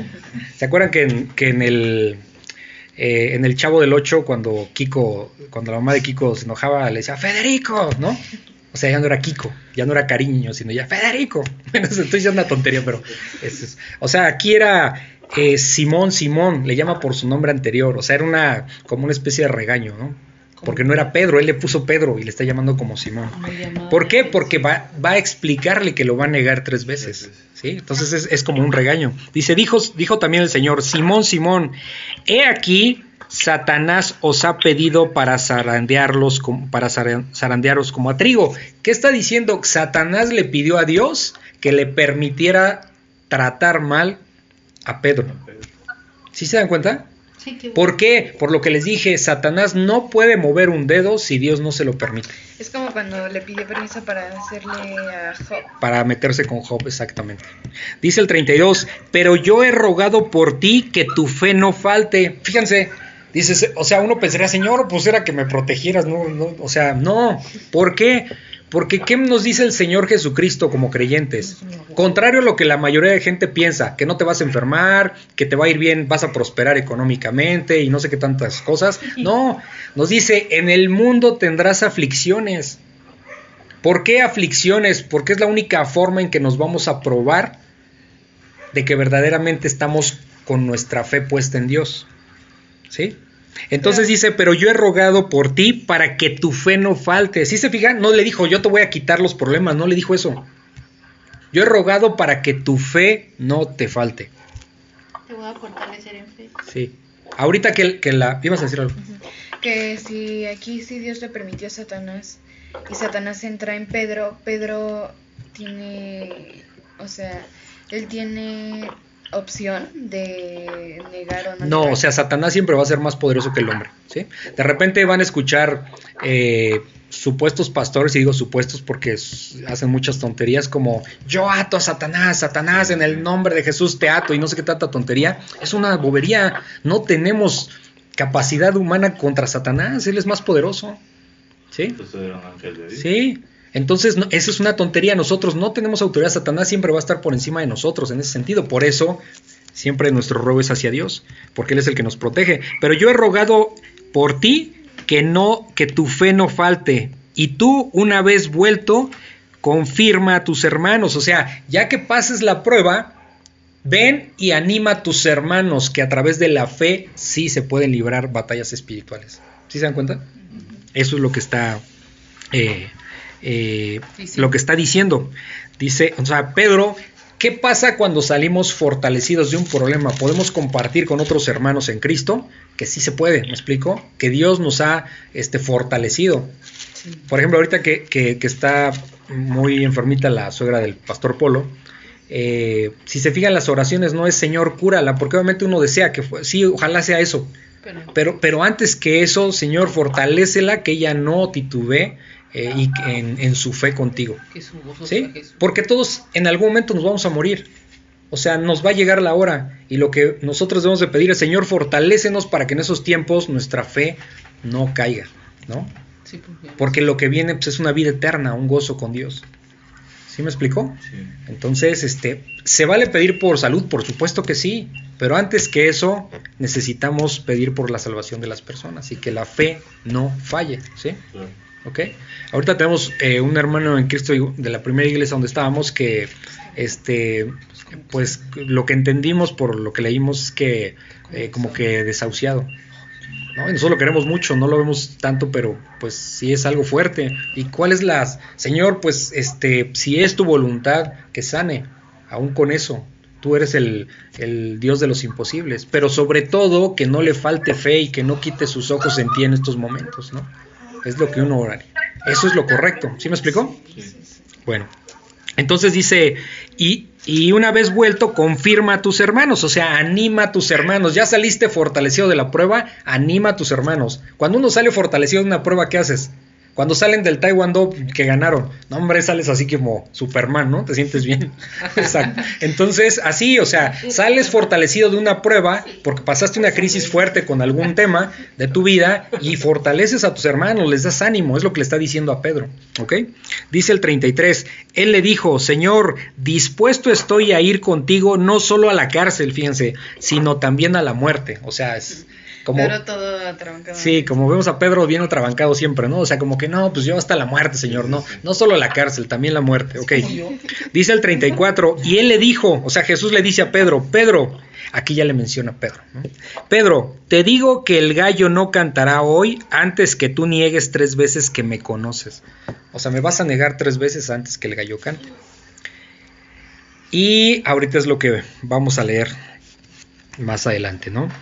Dice eh, Lucas 22:35, bolsa, alforja, alforja y espada. Y a, y a ellos dijo, cuando os envíe sin bolsa, sin alforja y sin calzado, ¿os faltó algo? Ellos dijeron nada.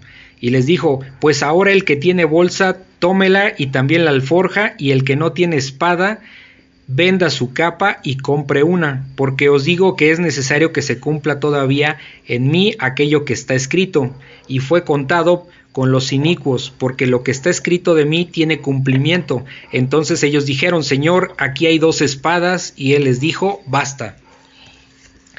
¿Qué es lo que sucede aquí? Dice eh, en, el, en el versículo 35, y a ellos, o sea, a los discípulos les dijo, cuando los envié sin bolsa, sin alforja y sin calzado, ¿les faltó algo? Y ellos dijeron nada. ¿Se acuerdan? Esto está en la misión de los doce apóstoles, que es en Lucas 9 algo, ¿sí? En el, en el capítulo 9. ¿Se acuerdan que los mandó como en parejas de dos en dos este, a predicar el evangelio, ¿no? Sí, que no Sí, y que le dijo, no se lleven nada, ni metan dinero en su cinturón, ni, ni, ni, ni muda de ropa, nada. Nada. Y les está recordando el Señor, al Señor, cuando yo los mandé, ¿les faltó algo? Porque no llevaban nada más que lo que traían encima puesto. ¿Y qué le dijeron? No, Señor, no nos faltó nada. Dice el 36, y les dijo, pues ahora el que tiene bolsa, tómela y también la alforja, y el que no tiene espada, venda su capa y compre una. ¿Sí? Al, al, decir que compra una espada no es para pelear, no se refiere a eso. Está hablando de una protección. ¿Sí? Cuando dice que, vamos a, vamos a entender esto, cuando el Señor dice que viene con, con, espada de desenvainada, con espada de doble filo desenvainada, no está hablando literal de una espada. ¿Qué es desenvain, desenvain? O sea, afuera de la funda, vamos a decirlo así. Pero, Sí. o sea, La vaina es la funda, ¿no? eh, esa espada habla de la Biblia, ¿no? Sí, sí, esa, esa, exactamente, exactamente. ¿sí? O sea, tienen que estar preparados. ¿Cuál es nuestra defensa espiritual? La palabra de Dios. Entonces les dice, bueno, pues en ese tiempo fue un viaje corto, los mandé, no les faltó nada, pero ahora se van a tener que poner a trabajar para que, para que ustedes mismos este, vayan y prediquen el Evangelio. ¿Sí se se refiere? Ah, sabemos que Dios no nos deja, ni a ellos los dejó, pero dice ahora van a tener que trabajar, ¿sí? O sea, se van a tener que esforzar, por eso le dice, eh, pues ahora el que tiene bolsa, tómela y también, ahora sí, tomes, si tienes bolsa, toma la alforja, es una mochila, y el que no tiene espada, venda su capa y compre una, ¿sí? O sea, es O que sea, ella los está mandando. Su protección no es la capa física, ¿sí? Su protección es Jesucristo. Su protección es su palabra, su evangelio, las buenas nuevas. ¿sí? Dice el 37, porque les digo que es necesario, otra vez esta palabra, necesario que se cumpla todavía en mí aquello que está escrito. O sea, todavía hay cosas que se van a cumplir, que es parte de su crucifixión, ¿no? Está escrito. Dice, y fue contado con los inicuos, o sea, con los, con los, con los, con los, ¿qué sería más correcto? Con los injustos, ¿sí? Pues es con los pecado, pecadores, con los pecadores, ¿no? Es pecado. Con los inicuos, porque lo que está escrito de mí tiene cumplimiento, o sea, todo se está escribiendo, todo se está cumpliendo, todo lo que estaba escrito en el Antiguo Testamento se está, escri- se está cumpliendo con Jesús. Dice el 38, entonces ellos dijeron, Señor, aquí hay dos espadas, o sea, no entendieron, ellos literal pensaron en las espadas. Y las espadas no eran como nos las imaginamos, así largas, yo lo que leí es que es como más cercano a un cuchillo, vamos a decirlo así, ¿no? Dice, Señor, aquí hay dos espadas. Y él les dijo, basta, o sea, no entienden nada, ya, que acabemos el tema, ¿no? Sí, no, no. Entonces, ya eh, dice Lucas 22, 39, Jesús ora en Getsemaní, ¿sí? El, el jardín del Getsemaní, eh, no, no sé exactamente si está dentro o está pegado, pero están juntos, al Monte de los Olivos, ¿sí? Entiendo que, que el, jardín del Getsemaní está dentro del, del Monte de los Olivos. Era un lugar donde el Señor Jesucristo recurrentemente Iba a orar. iba a orar, ¿sí? Ah. Y es el momento donde vamos a ver que Judas trae a los a lo tanto a, tanto a los líderes judíos como a los soldados romanos para tomar preso a Jesús. ¿Por qué no lo hizo antes? ¿Por qué vimos, por ejemplo, en la, en la cena del Señor que les dice a los, a los discípulos, este, vayan y cuando vean a un hombre cargando un cántaro de agua, síganlo y en la casa díganle al jefe de familia, este, el maestro dice dónde cenaremos, ¿no? ¿Por qué dijo eso? Muy probablemente podemos entender para que Judas, porque todavía no era el tiempo, para que Judas no lo entregara ahí. Porque si sabía Judas desde antes, si sus discípulos hubieran sabido desde antes, incluyendo Judas, que iba a cenar ahí, pues ya estaba previsto que lo iban a tomar preso, ya había acordado con los líderes judíos. Entonces, podemos entender que no se que hasta el momento, hasta ese momento, el Señor Jesús les da las indicaciones para que preparen en el aposento alto la cena del Señor, la última cena, o, la Pascua, perdón, pues porque, porque no era el tiempo todavía, si no Judas muy probablemente podía haberlo entregado ahí. ¿Sale? Entonces, bueno, en este, en este Evangelio de Lucas no, no lo leímos, pero, pero después en la cena es cuando el Señor, cuando Satanás entra en Judas, el Señor le dice, ve y haz lo que tienes que hacer, ¿no? Y, Satanás entra en Judas y va a entregarlo. Entonces ahí, aquí no lo leímos, pero en los otros evangelios sí, sí aparece. Entonces nos damos cuenta que, que Judas ya se había ido, ya había ido a buscar a los líderes judíos y, a al ejército romano para venir a entregar a Jesús. Entonces sabía que, Jesús, el Señor Jesucristo, se reunía muy comúnmente en el jardín del Getsemaní. ¿Sale? Pues no, no es casualidad que de repente llega Judas con todo su séquito. ¿Por qué? Pues porque sabía que era un lugar común en el que estaban los discípulos. Y eso es lo que vamos a leer aquí, en el versículo 39. Dice, Jesús ora en Getsemaní. Y saliendo se fue como solía, como solía, ah bueno, perdón, me estoy adelantando, vamos a leer. Y saliendo se fue como solía al monte de los olivos, y sus discípulos también le siguieron. Cuando llegó a aquel lugar les dijo, orad que no entréis en tentación. Y él se, se apartó de ellos a distancia como de un tiro de piedra, y puesto de rodillas oró, diciendo, Padre, si quieres, pasa de mí esta copa, pero no se haga mi voluntad sino la tuya y se le apareció un ángel del cielo para, fortalecerle. Y estando en agonía, oraba más intensamente y era su sudor como grandes gotas de sangre que caían hasta la tierra. Cuando se levantó de la oración y vino a sus discípulos, los halló durmiendo a causa de la tristeza y les dijo, ¿por qué dormís? Levantaos y orad para, para que no entréis en tentación. Ok. Aquí lo que está pasando es que el, el- el jardín del Getsemaní prácticamente está frente al templo. ¿Sí? Está frente al templo. Frente a la entrada del templo. Entonces dice, y saliendo, o sea, saliendo de donde, de, de, pues, de esa zona de, de Jerusalén, dice, se fue como solía, o sea, como acostumbraba. Y por eso les digo que Judas sabía que iba a estar ahí. Por eso fue que Judas llegó. Bueno, eso lo vamos a ver ahorita más adelante. Dice, como solía, al monte de los olivos. O sea, dentro del monte de los olivos estaba el jardín del Getsemaní. Y sus discípulos también le siguieron. O sea, todos los, los 11 restantes, ¿no? Le siguieron. Dice el 40.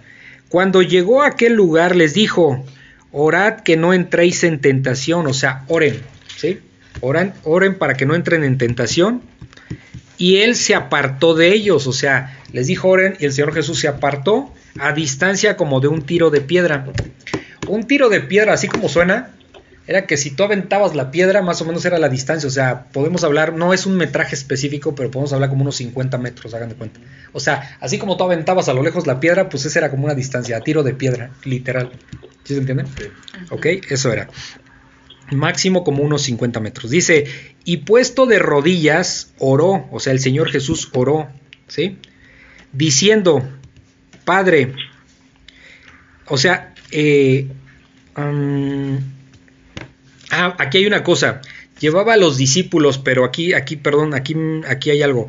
Cuando en el 41 dice, y se apartó de ellos, está hablando de Pedro, de Jacobo y de Juan. ¿sí? Que son los mismos que estuvieron en la transfiguración, ¿ok? Dentro de los doce apóstoles, si se dan cuenta, hemos visto que, que había ciertas ocasiones donde a estos tres los jalaba más, ¿sí? Era como su, su, su núcleo principal, ¿sí? Y después estaban los otros, el resto de los doce discípulos, ¿no? Tenía como algo especial con ellos y bueno, ya después daremos cuenta por qué. Dice, eh, entonces se apartó de estos tres discípulos, dice, y en el, en el 42 dice, diciendo, Padre, estaba orando de rodillas Jesús, ¿ok? De rodillas. Dice, Padre, si quieres, fíjense, siendo Dios, se, so- se sujetó y teniendo en la carne temor, y no era el temor a la cruz, sino era el temor a la separación de su padre. Porque acuérdense que, que desde Génesis sabemos que siempre ha existido el Hijo con el Padre. Sí. Y lo que va a venir en la crucifixión, acuérdense que Dios no puede habitar en el pecado. Entonces, cuando el Señor Jesucristo está en la cruz, que es lo que va a venir después, es la primera vez que se separa de su Padre. ¿Por qué se separa de su Padre? Porque Dios Padre no puede habitar donde hay pecado. Y en ese momento, en la cruz, Jesús estaba cargado con todos los pecados del mundo. ¿Sí se dan cuenta? Y, vemos por muchos pasajes, como les dije hace, rato, que Jesús, que Dios Padre deja ir toda su ira sobre su Hijo Jesucristo. ¿Ok? Eso es el temor que tenía. Y vamos a ver que, que tan- tanto temor que hasta sudaba sangre. Yo, yo escuché igual en, en una prédica que era, eh, era temor, era que él, pues, siendo santo, o sea, de pronto empieza a recibir todo y que él empieza a sentir mucha angustia, mucha desesperación. Porque y, va a recibir la ira de Dios. y que, pues, o sea, lo que Jesús sintió Sí, y estaba cargando. En la carne. demasiado. Porque vemos una dualidad Exacto. entre que di- que Jesús es hombre Hombre. y una parte donde vemos que es su deidad. ¿Ok? Entonces, este, esa- esas dos Cuando cosas. se separa, ¿no? Sí. Entonces, se ese es el temor que tenía, la ira de Dios. Ahora, yo siempre, le- cu- cuando de repente dicen que Dios no castiga, ¿sí? Les digo, imagínense qué tanto sí castiga, porque eso es al Dios que no nos pintan, y aquí está muy claro en la Biblia, que ni tanto cast él, él no se retracta de sus dichos, y por eso no se podía retractar con su Hijo Jesucristo, porque el Señor dice que la paga del pecado es muerte. Y Jesucri- el Señor Jesucristo tenía que morir en la cruz. Tan, imagínense qué tanto no se retracta que a su propio hijo no lo perdonó, aún siendo justo, pero por los pecados que traía cargando de la humanidad, su padre, no, siendo su único hijo, no lo perdonó, vamos a decirle. Jesús es sin pecado, pero estaba cargado con los pecados del mundo. Y ni a su propio hijo O lo sea, perdonó. dice- que Entonces, dejó por caer toda la ira. sí, dejó caer toda la ira sobre él. O sea, esa es la angustia que estaba teniendo aquí el Señor Jesucristo porque sabía lo que se venía. Entonces, ¿cómo es posible? Digo, sí sabemos que es posible que en la ignorancia de la gente piensan que Dios me va a perdonar y, y Dios no castiga, no saben ni de lo que están hablando. A su propio hijo no lo perdonó, mucho menos a nosotros. ¿Por qué? Porque Dios es justo y parejo. ¿Ok? Entonces, eso es un, un detalle para que sea de reflexión. Dice el 42, diciendo, Padre, o sea, así oraba Jesús, Padre, si quieres, o sea, sujetándose a la autoridad de su Padre, si quieres, pasa de mí esta copa. ¿Cuál es esta copa? La ira de Dios que se le viene encima en la cruz. O sea, el miedo, si se fijan, no era a los clavos.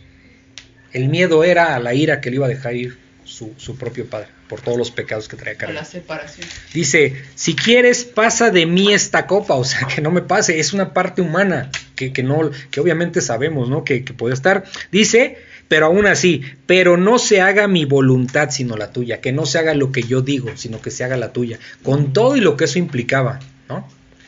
Dice el 43, y se le apareció un ángel del cielo para fortalecerle. O sea, no iba a librarse de la ira de Dios, porque esto estaba escrito, pero eh, lo iba a fortalecer el, el ángel, ¿no? Dice el 44, y estando en agonía, oraba más intensamente. Cuando nosotros tenemos problemas, pues más cercanos estamos con- debemos estar con Dios. Él dice que se fortalecen nuestras debilidades. Y sabemos que yo creo que en general, bueno, no quiero hablar por todos, hablo por mí, no, eh, no oramos lo que tiene que ser, ¿sí? Y de repente dices, ¿por qué me pasa esto? Porque Dios está apretando las tuercas para que decía, oye, ora, porque necesitas orar, ¿sí? Es parte de la enseñanza, no es agradable, pero es parte de cómo Dios nos presiona con el trabajo, con la falta de trabajo, la falta de dinero, eh, la falta de salud, muchas cosas, ¿sí? Y son pruebas que tenemos que pasar, tenemos siempre que estar fortalecidos en la fe, ¿sí se dan cuenta? Porque de otra manera, si estuviéramos sanos y perfectos y con buen dinero en la cuenta bancaria, no pensaríamos en Dios, sinceramente. Entonces eso es lo que hay que reflexionar, que siempre las tribulaciones, las pruebas son para fortalecernos en la fe. Entonces dice eh, que, eh, que estaba en agonía, oraba más intensamente y era su sudor como grandes gotas de sangre. Fíjense, eso médicamente se llama hematidrosis que entiendo que, eh, bueno, no sé cómo explicarlo, pero los poritos que están por dentro de la piel mm, este, se rompen y empiezas a sudar junto con la sangre, este, digo, perdón, junto con el sudor, sangre, Sangre. ¿sí? ¿Eso es enfermedad o no? No, es, eso es una, bueno, supongo que se le debe llamar enfermedad, pero eso sucede cuando, cuando médicamente está comprobado que sucede cuando tienes angustia extrema. O sea, qué tan angustiado estaba el Señor que estaba sudando sangre. O sea, junto con el sudor le salía sangre. O sea, es una cosa que uno no se puede imaginar, ¿no? O sea, a qué niveles estaba De angustiado, ¿sí? Dice, por eso dice que este, y era su sudor como, como grandes gotas de sangre que caían hasta la tierra. ¿sí? Dice, el- y literal, caían hasta la tierra, literal.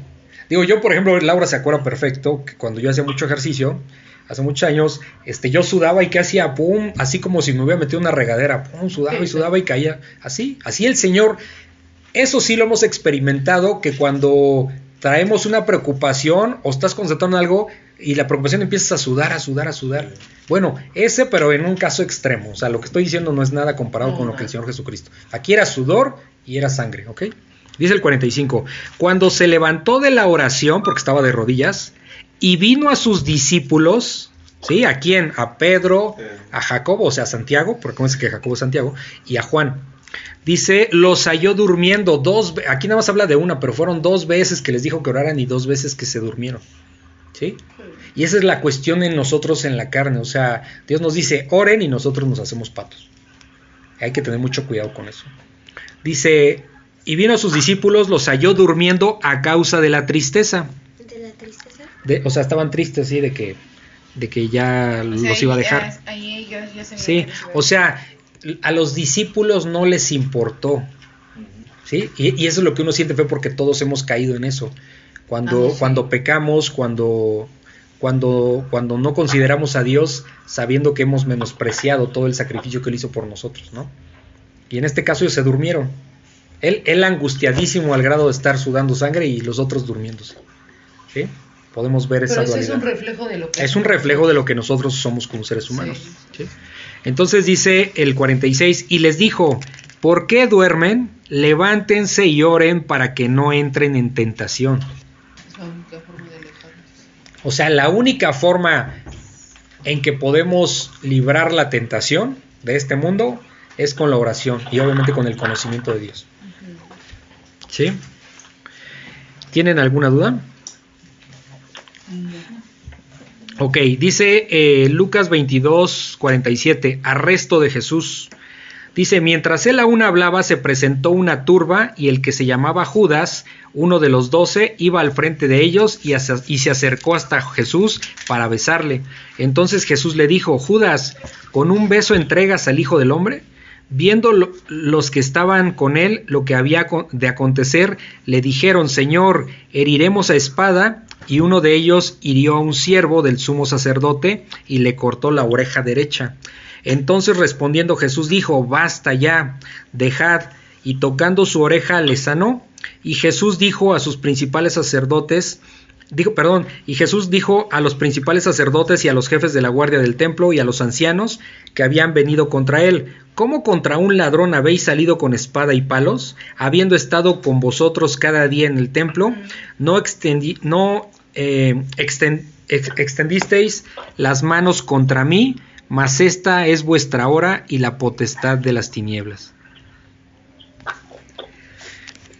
Bueno, aquí vemos que está Jesús en el jardín del Getsemaní, ¿sí? Eh, llegan, eh, dice, mientras él aún hablaba, o sea, mientras el Señor Jesús estaba hablando y con los discípulos, ¿no? Que no se durmieran, que oraran para que no cayeran en tentación, dice, mientras él hablaba, aún hablaba, se presentó una turba. ¿Qué es una turba? O sea, un grupo, una muchedumbre, un grupo de gente desordenada, sin sentido, ¿sí? Y en esa turba venían los líderes judíos, venían soldados romanos, ¿sí? Este, venían los del Sanedrín, prácticamente los líderes judíos. Y dice, venía una turba y el que se llamaba Judas, es interesante esto, el que se llamaba tiempo pasado, ya no es. Ya ¿Por no qué? era él. Porque ya no es ¿no? Porque ¿Por qué el que se llama? llamaba Judas, cuando el Señor habla de la vida eterna, siempre ha- habla a futuro como lo que es, como en tiempo presente, porque sabe que hay una certeza de lo que hay. Pero cuando dice el que se llamaba Judas, Ya es el que ya está condenado, el que se acabó, el que ya no es considerado, Hasta Para ahí, Dios, ¿no? está Dices, fuerte. ah, qué fuerte. ¿sí? Porque, porque el Señor, si se fijan, siempre que hace, que habla, siempre habla en tiempo presente, aun cuando está hablando de lo que se viene. Pero aquí está hablando en pasado y eso no es común en él. Sí, en todo lo que hemos leído de todos los evangelios no habla en pasado. O sea, estos detalles no los habla en pasado, por eso dice el que se llamaba Judas. O sea, ya Chafeo dejó de ser. El que se llamaba Judas, uno de los doce, o sea, de los doce discípulos, iba al frente de ellos. O sea, es el que iba delante de la turba. ¿Por qué? Pues porque era el encargado de entregar a Jesús, de decir, este es el que se llama Jesús. ¿Sí? Eh, dice, y, acerca- y se acercó hasta Jesús para besarle. ¿Sí? Entonces, de- sí, de hecho, de hecho esto no viene, no viene en este evangelio, creo que viene en el de Mateo, cuando dice, cuando, cuando le dicen los soldados, tú eres eh, Jesús, y dice, sí, yo soy. Cuando dice yo soy, pum, parece que los aventaron para atrás, cayeron para atrás todos los, todos los soldados. ¿Por qué? Por, por eso dicen que, eh, que se le conoce como el gran yo soy. ¿Sí? Porque el simple hecho de decir yo soy, o sea, tiene un poder que los mandó al suelo, a todos los. ¿sí? Además, yo soy lo lees al derecho dice, eh, dice el 48, entonces Jesús le dijo, o sea, a Judas, Judas, ¿con un beso entregas al Hijo del Hombre? O sea, con un, con un beso me estás entregando a mí. Y no es que Dios no sepa, acuérdense que siempre que pregunta es para que nosotros, o sea, para que el ser humano se dé cuenta de lo que está haciendo, no él, porque él sabe, él sabe desde antes lo que vamos a hacer, ¿sí? Entonces, Judas, ¿por qué lo besó? Para Mande. que identificaran. que- ajá, era la señal, La señal. la señal, era la señal de que lo ibas, de Eso que lo que- es en Marcos. Sí, sí. Y bueno, en Mateo también Mateo, sí. sí. Sí, sí, sí. Entonces dice, bien, bien, eh, en el 49, viendo el ay, 48, entonces Jesús le dijo, Judas, ¿con un beso entregas al Hijo del Hombre? O sea, ¿con un beso me vas a entregar a mí? Y dice el 49, viendo los que estaban con él lo que había de acontecer, le dijeron, Señor, heriremos a espada, o sea, nos levantamos en armas y ahorita aquí nos matamos, prácticamente, o sea, te defendemos. Dice el 50, y uno de ellos, sabemos que es Pedro, por los otros evangelios, siempre Pedro, sabemos que es Pedro, dijo, uno de ellos hirió a un siervo del sumo sacerdote. Este también sabemos que se llamaba Malcolm. Malco. Malco. También Sí. Sí, sí, un guardia. Hirió a un siervo del sumo sacerdote y le cortó la oreja derecha. O sea, sí se le fue Pedro sobre el, con, con la espada, con el cuchillo, y pum, le rebanó la oreja. Sí. Entonces dice el 50, eh, ah, perdón, el 51. Entonces respondiendo Jesús dijo, basta ya. O sea, eh, no necesita eso. Si, si necesitara traer a sus ángeles para que lo defendieran, no tienen problemas, pero se tenía que cumplir lo que estaba escrito de él, ¿no? Basta ya, dejad. Y tocando su oreja le sanó. Y esto es muy interesante porque de todos los milagros que vimos, siempre la gente recurría a Jesús. Este es el único donde él donde él, sin que se lo hubieran pedido, lo sana. ¿Sí? Sin ninguna petición de por medio, lo sana. Eso es muy interesante. Dice el 52. Y Jesús dijo a los principales sacerdotes y a los jefes de la guardia del templo y a los ancianos, o sea, todos el- los líderes que andaban ahí, que habían venido contra él. ¿Sí? Como, como contra un ladrón habéis salido con espada y palos, o sea, vienen a mí como si yo fuera un ladrón peligroso, un delincuente peligroso, a ese nivel vienen contra mí con espadas y palos. Ese es el trato que le estaban empezando a dar. Dice el 53, habiendo estado yo con ustedes cada día en el templo, dice, pues yo estaba con ustedes en el templo. Dice, no extendieron las manos contra mí, pues si ustedes estaban conmigo en el templo, ustedes escucharon lo que yo predicaba y ahorita vienen y me tratan como un delincuente, eso es lo que está diciendo básicamente. Sí. Dice, mas esta es vuestra hora, ¿sí? Mas esta es vuestra hora y la potestad de las tinieblas, o sea, es la hora en que las tinieblas, o sea, Satanás va, va a trabajar. Obviamente no sabe ni lo que iba a pasar, porque también Satanás no, no lo sabe. Pero Satanás pensó que iba a acabar con el Hijo del Hombre, o sea, que iba a acabar con el Mesías. sí, O sea, ese es la- el pensamiento de Satanás, por eso lo quería matar. Y aquí algo que nos llama la atención es que si yo veo, bueno, si nosotros vemos que a alguien le cortan la oreja y rápido se la vuelven a poner, o sea, así como que dices, pues es sorprendente, no les importó. Si se dan cuenta el nivel de ira que ya traían? sí. No les importó. No dijeron absolutamente nada. Y dijeron, vamos a lo que sigue, vamos a llevárnoslo. ¿Sí se dan cuenta a qué nivel ya estaba esto, la ira y el odio que traían estos líderes contra Jesús? Pues sí. Hizo un milagro impresionante y como si nada, no le, le importó. ¿Qué pasó, Romy? Es que en las películas aparece esa parte que Jesús le sana la oreja. Pero se ve que como que le levanta la oreja y se la pone y, y se cae. Sí, o sea, no, sa- no sabemos cómo Dios, Dios hace esos milagros, ¿no? O sea, eso es por eso es un milagro, porque está fuera de nuestro entendimiento, pero le volvió a colocar la oreja en su lugar y se la sanó, ¿ok? Entonces, eh, y bueno, pues eh, dice, más, esta es vuestra hora y la potestad de las tinieblas, o sea, ahorita es cuando vamos a dejar que actúe Satanás, ¿no? ¿Ok? Y viene eh, Lucas 22, 54. Pedro niega a Jesús. Yo creo que esto es de lo más, la verdad es que uno se pone muy triste porque no solo por Pedro, sino porque nosotros somos así. Así es que reflexionenlo bien y vamos a leerlo y nos regresamos a explicarlo. Dice Lucas 22, 54. Pedro niega a Jesús. Y prendiéndole se llevaron y le condujeron a casa del sumo sacerdote, y Pedro le seguía de lejos. Y habiendo ellos encendido fuego en medio del patio, se sentaron alrededor, y Pedro se sentó también entre ellos. Pero una criada, al verle sentado al fuego, se fijó en él y dijo, también éste estaba con él. Pero él lo negó, diciendo, mujer, no lo conozco. Un poco después, viéndole otro, dijo, ¿tú también eres de ellos? Y Pedro dijo, hombre, no lo soy.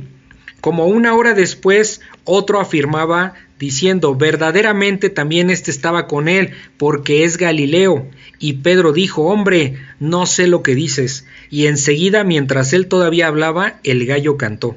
Entonces, vuelto el Señor, miró a Pedro. Y Pedro se acordó de la palabra del Señor que le había dicho, antes que el gallo cante, me negarás tres veces. Y Pedro salió fuera y lloró amargamente. Pedro negó al Señor Jesucristo y cuando nosotros, como nosotros, esto no es exclusivo de Pedro, ¿sí? Eso nos pasa a todos. ¿Cuántas veces hemos negado a, a Cristo? Pues lo llegamos con- ¿Cuántas veces nos, digo, muchos ya no, pero cuántas veces nos ha dado vergüenza hablar de Jesucristo en la gente? ¿Cuántas veces nos ha dado vergüenza decir que somos creyentes? ¿Sí? ¿Cuántas veces nos ha dado vergüenza decir que leemos la Biblia? Si se dan cuenta, no es exclusivo de Pedro. Nosotros hemos pasado mucho y es parte de la madurez, ¿sí? Muchos seguimos madurando y, y ya no tenemos eso, pero sí lo hicimos. ¿Sí me explico? Entonces, no es exclusivo de Pedro porque muchas veces como que se tiende a... a- Yo no negaría, pero en tu día sí, niegas. en tu día, exacto. No, y uno dice que no, pero por supuesto, Pedro es el reflejo de lo, de nosotros. lo que hace un creyente. Entonces dice aquí, vamos al el versículo 54. Y prendiéndole, ¿qué es prendiéndole? Tomándolo preso. O sea, los, lo- toda esta turba tomó, junto con los soldados romanos, tomaron preso a Jesús, ¿no? O sea, esto es, dice, y prendiéndole, le llevaron y le condujeron a casa del sumo sacerdote. El sumo sacerdote en ese tiempo era Caifás, ¿sí? Eh, era Caifás y su suegro era Anás. El suegro ya no era, ya no era, digamos, oficialmente el sumo sacerdote, pero sí tenía influencia. Era como una especie de, eh, por lo que he leído, era como una especie de, de- de- sí, como, como el que estaba detrás de, eh, co- como el vitalicio, hagan de cuenta, ¿no? Como el miembro vitalicio. Entonces, pasó con este, dice que condujeron, lo condujeron a casa del sumo sacerdote y Pedro le seguía de lejos, o sea, Pedro sí andaba como viendo a ver qué pasaba con el Señor Jesús, pero no de cerca, sino, sino alejado. Y dice el 55, y habiendo ellos encendido fuego en medio del patio, se sentaron alrededor. Eh, por otros evangelios, por los otros evangelios nos damos cuenta porque dice que también este primero pasó con con Anás y, y luego con este con Caifás. Abuelita. Sí, ok. Eh, entonces, lo, lo que estaba leyendo de, de algunos autores era que lo que estaba leyendo de algunos autores es de que muy probablemente la casa de Anás y, y, o sea del suegro digamos y el yerno que es Caifás que es el que en ese momento el sumo sacerdote eh, pare- parece que compartían el, el mismo patio donde se estaba dando esta escena sí porque cuando juntamos los evangelios vemos que sí pasó con uno y pasó con otro. Entonces, eh, por eso se, eh, yo estuve revisando y algunos autores hablan de que muy probablemente compartían el mismo patio, casas diferentes de lo tanto del suegro como de Caifás, Sí. pero este, pero compartían el mismo, el mismo patio que es donde se está dando esta escena del fuego, ¿sí? Dice el 55 y habiendo ellos encendido fuego, ¿quiénes ellos? Pues todos los que llegaron ahí a eh, llevando preso a Jesús, encendieron fuego en medio del patio y se sentaron alrededor y Pedro se sentó también con ellos, o sea, Pedro se juntó y dijo, pues a ver qué, así como una especie de infiltrado, ¿no? Sí. Ahí. Dice el 56, pero una criada, ¿sí? Al verle sentado al fuego, se dice que era la portera ahí del, de la casa de Caifás. O sea, de vigilaba. Ajá, una vigilante, sí, como, como Sofía aquí, digamos, que vigila la puerta. Este, dice, al verle sentado al fuego, se fijó en él, o sea, como dijo, a ver, este como que yo lo conozco, ¿no? Y dijo, también este estaba con él, o sea, también este estaba con Jesús, señalando a Pedro, ¿no? Y, y dice, pero él lo negó, o sea, Pedro lo negó, primera vez que lo niega y dice, mujer, no lo conozco. Dice el 58, un poco después, viéndole otro, dijo, tú también eres de ellos. Y Pedro dijo, hombre, no lo soy, segunda vez que lo niega. Como una hora después, otro afirmaba diciendo, verdaderamente también este estaba con él. O sea, tú estabas con Jesús, ¿no? Porque es Galileo. ¿Por qué le dijo que es Galileo? Pues muy probablemente por su acento.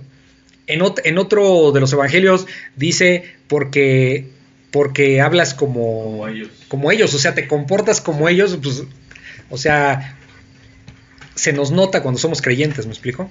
Por nuestras acciones. Dice, este algo raro tiene, ¿no? O sea, entonces, eh, dice el 60, y Pedro dijo, hombre, no sé lo que dices, tercera vez que lo niega, ¿sí? De hecho, sabemos que por los otros evangelios que hasta con insultos dijo, no, yo este tal por cual yo ni lo conozco. O sea, fuerte, sí, con maldiciones, o sea, fuerte. ¿Por qué? Porque lo que quería era que no lo relacionaran con Jesús. ¿Por qué? Por el miedo. O sea, sí se envalentonó en el jardín del Getsemaní y le, ma- y le mochó la oreja a Malco, pero cuando ya ve todo lo que está pasando y entra como en esa conciencia, o sea, lo otro fue un arrebato. Pero, cuando es ya miedo. está claro en conciencia qué es lo que está Pero aquí es sucediendo, ya es un miedo. Aquí es miedo. Aquí ya es un miedo verdadero. Es ¿sí? un miedo. ¿Cuántas veces hemos llegado por Cristo como, como, una, como efusivo? Hay mucha gente que llega a la iglesia buscando a Jesucristo y muy emocionado, pero rápido se le apaga. Sí. Y no dura tanto en una iglesia, no dura tanto, no le interesa leer la Biblia. ¿Por qué? Porque nada más fue, como decimos coloquialmente, llamarada de petate. O sea, nada más momentáneo y se esfumó. ¿Sí?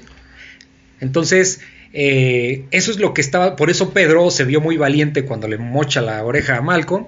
Y, pero ahorita que ya está viendo la situación como está y está en medio de los de los que tomaron preso a Jesús, y dice, no, pues yo lo niego. Y, y lo negó hasta con maldiciones, o sea, con groserías. ¿no? O sea, entonces dice el 60, y Pedro dijo, hombre, no sé lo que dices, o sea, la tercera vez que lo niega. Y enseguida, mientras él todavía hablaba, el gallo cantó. La profecía que La- se cumple. lo que le acababa de decir hacía poco Jesús que lo iba a negar, pues aquí se estaba cumpliendo. Dice entonces, est- esto para mí es así como, no sé, me siento muy feo yo, la verdad, pero porque esta es una escena muy fuerte, sí. O sea, dice, dice el 61, entonces vuelto el Señor, miró a Pedro, estaban a lo lejos, imagínate que tú niegas, Pedro niega al Señor Jesucristo Y voltea ve. a ver a Jesús a lo lejos y se le queda viendo, es una escena así como dice, híjole, o sea, por- porque es como la vergüenza de haber negado a Jesús, ¿me explico? Que uno mismo hace. Pero, o sea, pero él se lo dijo.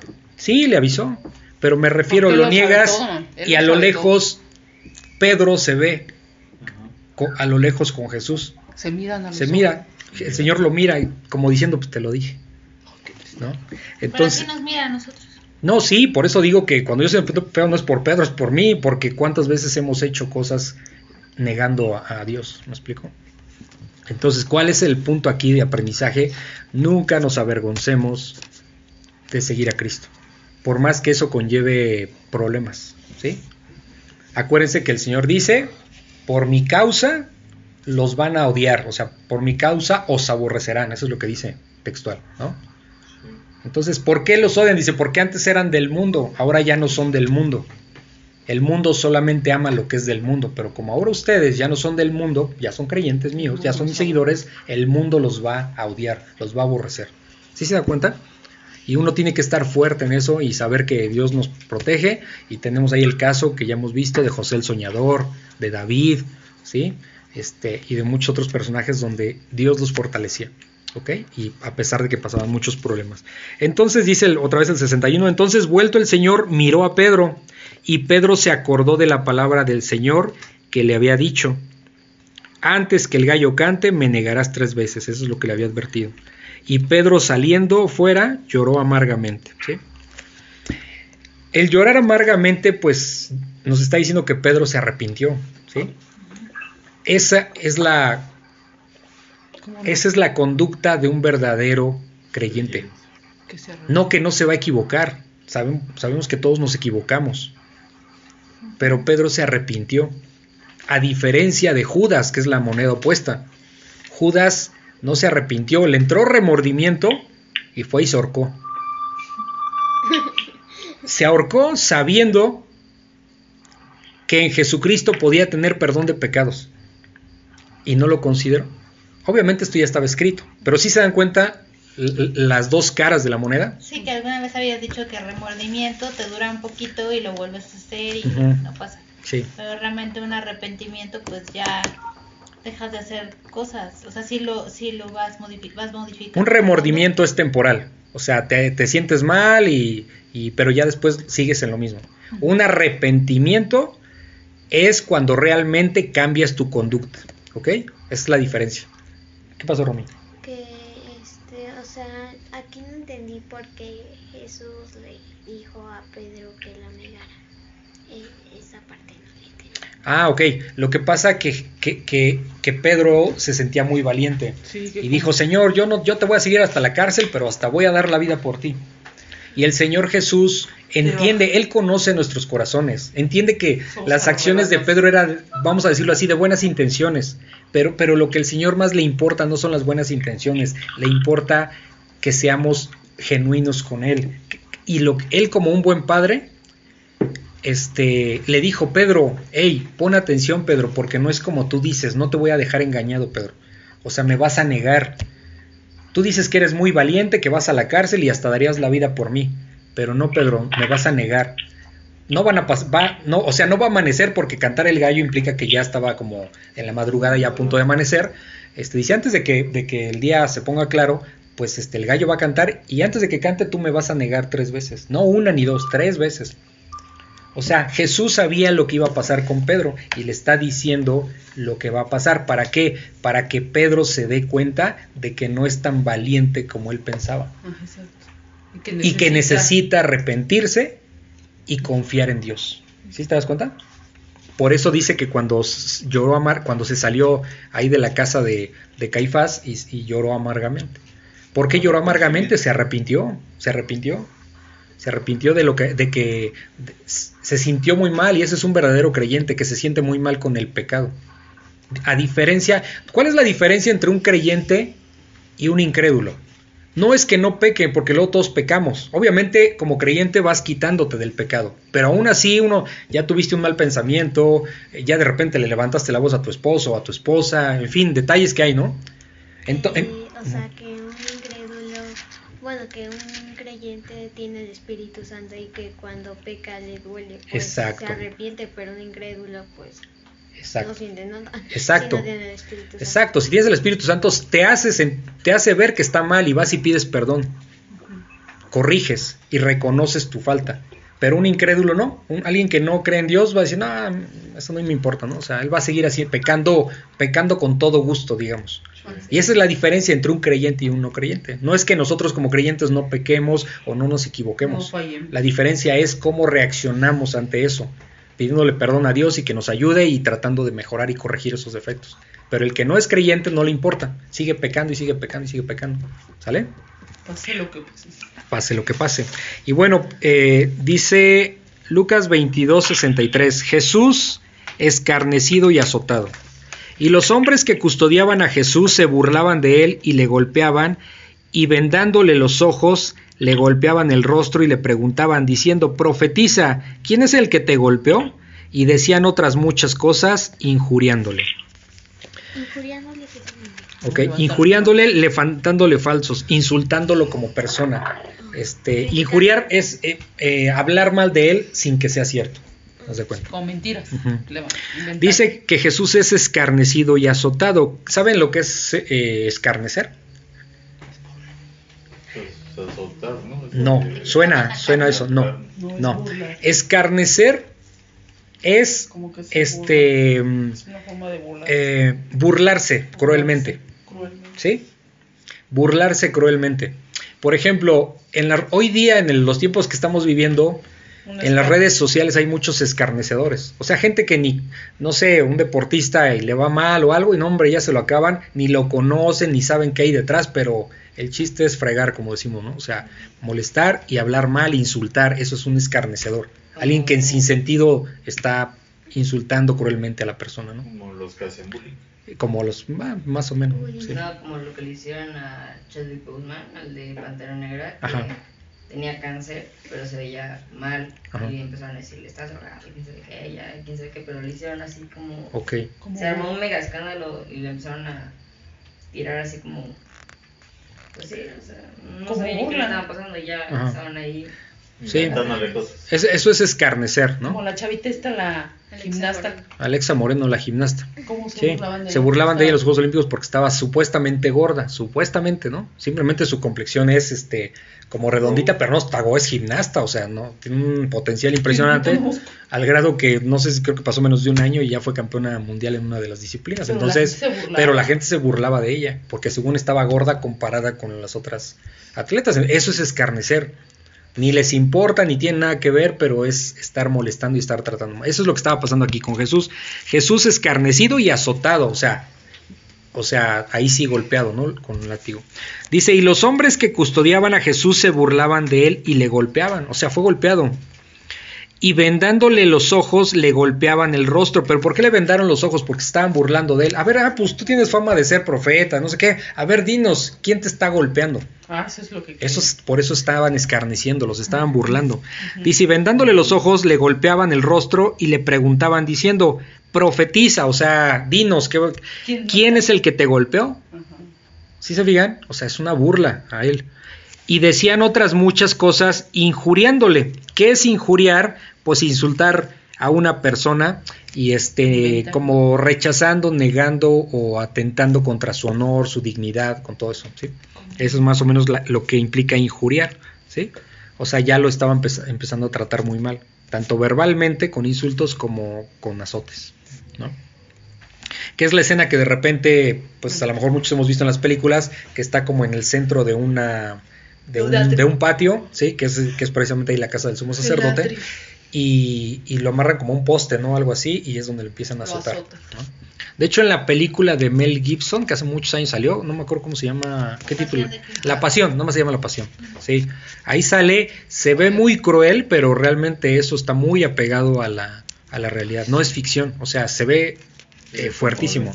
No, te dan ganas de llorar, sinceramente, cuando tú entiendes qué es lo que está pasando. Es una película, pero cuando uno ha leído la Biblia y sabes que eso fue así, o sea, sí se siente muy feo, la Sí, verdad. porque cada vez que lo Sí. latigaban, dice que Sí. le, le- Le arrancaban. Le arrancaban pedazos de carne. O sea, imagínense que con... la- Ah, porque ese látigo en la punta Ah, trae unos metales, ajá, unos metales. Entonces, cuando lo latigueaban, hagan de cuenta que pues el látigo, cuando lo arrastraban, Sí. pues le jalaban Ajá, cachos de carne. Sí, o sea, una cosa muy cruel, ¿no? O sea, entonces, eh, eso es lo que está. Por eso cuando vean esa película, La Pasión, mm, está muy sangrienta, pero está totalmente apegada a lo que vemos aquí en las escrituras, ¿ok? Dice por último, para terminar el, el, el capítulo 22 de Lucas, en el versículo 66, Jesús ante el concilio. Cuando era de día, se juntaron los ancianos del pueblo, los principales sacerdotes y los escribas, y le trajeron al concilio diciendo, ¿Eres tú el Cristo? Dínoslo. Y les dijo, Si os lo dijere, no creeréis, y también si os preguntare, no me responderéis ni me soltaréis. Pero desde ahora el Hijo del Hombre se sentará a la diestra del poder de Dios. Dijeron todos, luego, luego eres tú el Hijo de Dios. Y él les dijo, vosotros decís que yo soy. Entonces ellos dijeron, ¿qué más testimonio necesitamos? Porque, nosotros mismos lo hemos oído de su boca. Aquí cuando dice que Jesús está ante el concilio, el concilio es una reunión de todos los líderes, de todos los líderes eh, judíos, de todas las autoridades judías, y dice, empieza diciendo en el 66, cuando era de día, eh, acuérdense que por eso, por eso cuando empezamos el capítulo 22 les dije que la Pascua empezaba a las 6 de la tarde, ¿ok? ¿Por qué? Porque tuvieron la paz. Si se dan cuenta, hicimos un recorrido, imagínense el, el- el reloj. Hicieron un recorrido por la cena del Señor cuando desde las 6 de la tarde y este oró con sus discípulos, en la madrugada lo toman preso, lo tienen ahí en, en el patio de, de la casa de Caifás y cuando empieza ya a amanecer, es cuando está pasando esto, cuando está Jesús ante el concilio, porque dice, cuando era de día, o sea, ya estábamos, digamos, las primeras horas, ¿no? La primera luz del día. Sí, seguíamos en el mismo día, si se dan cuenta, desde acuerdo al calendario judío. Este, cuando era de día, se juntaron los ancianos del pueblo. E- Esto es importante cuando dice que, que era de día, porque la ley prohibía que se hicieran juicios en la noche. O sea, Ah, ¿sí? sí, eso estaba prohibido. O sea, no era, no era legal. Por eso tuvieron que esperarse al, a recién que amaneció a ir rápido. ¿Sí? Ahí es cuando vamos a matar, vamos a enjuiciarlo y matarlo. Dice, se juntaron los ancianos del pueblo, los principales sacerdotes y los escribas, y le trajeron al concilio diciendo, ¿eres tú el Cristo? O sea, están entre todas las autoridades y le preguntan, ¿eres tú el Cristo? Dínoslo.